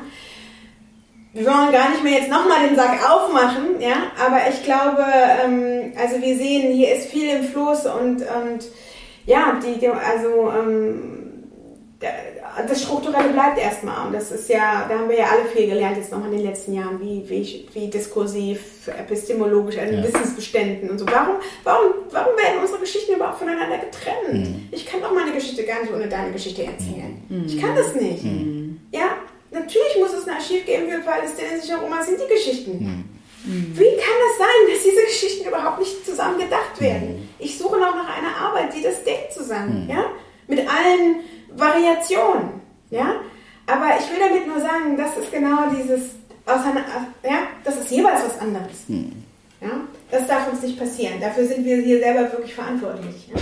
Aber das Interessante ist, finde ich auch, dass so diese ganzen Staaten, die so sind, wie sie sind, eine Sache auf jeden Fall nicht schaffen und das ist diesen Widerstand auszulöschen, so sehr sie sich auch bemühen, so sehr so, so ressourceful sie auch sind, dieses, dieses Grinsen und dieses Lachen, was ich in euren Augen sehe, so das ist so, das werden sie nicht. Ich habe gestern noch so einen äh, Text gelesen von einem äh, palästinensischen Jugendlichen, der meinte, sie haben zwar unsere Großeltern und unsere Eltern äh, weggeschickt, aber sie haben nicht damit gerechnet, dass wir wiederkommen als die die Enkel.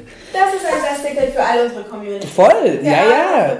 Das ist einfach so. Das ja? ist, ist, ja. Dann äh, sind wir wieder bei Walter Benjamin, ja. Also wir vergessen nicht, was unseren Vorfahren angetan ja. worden ist.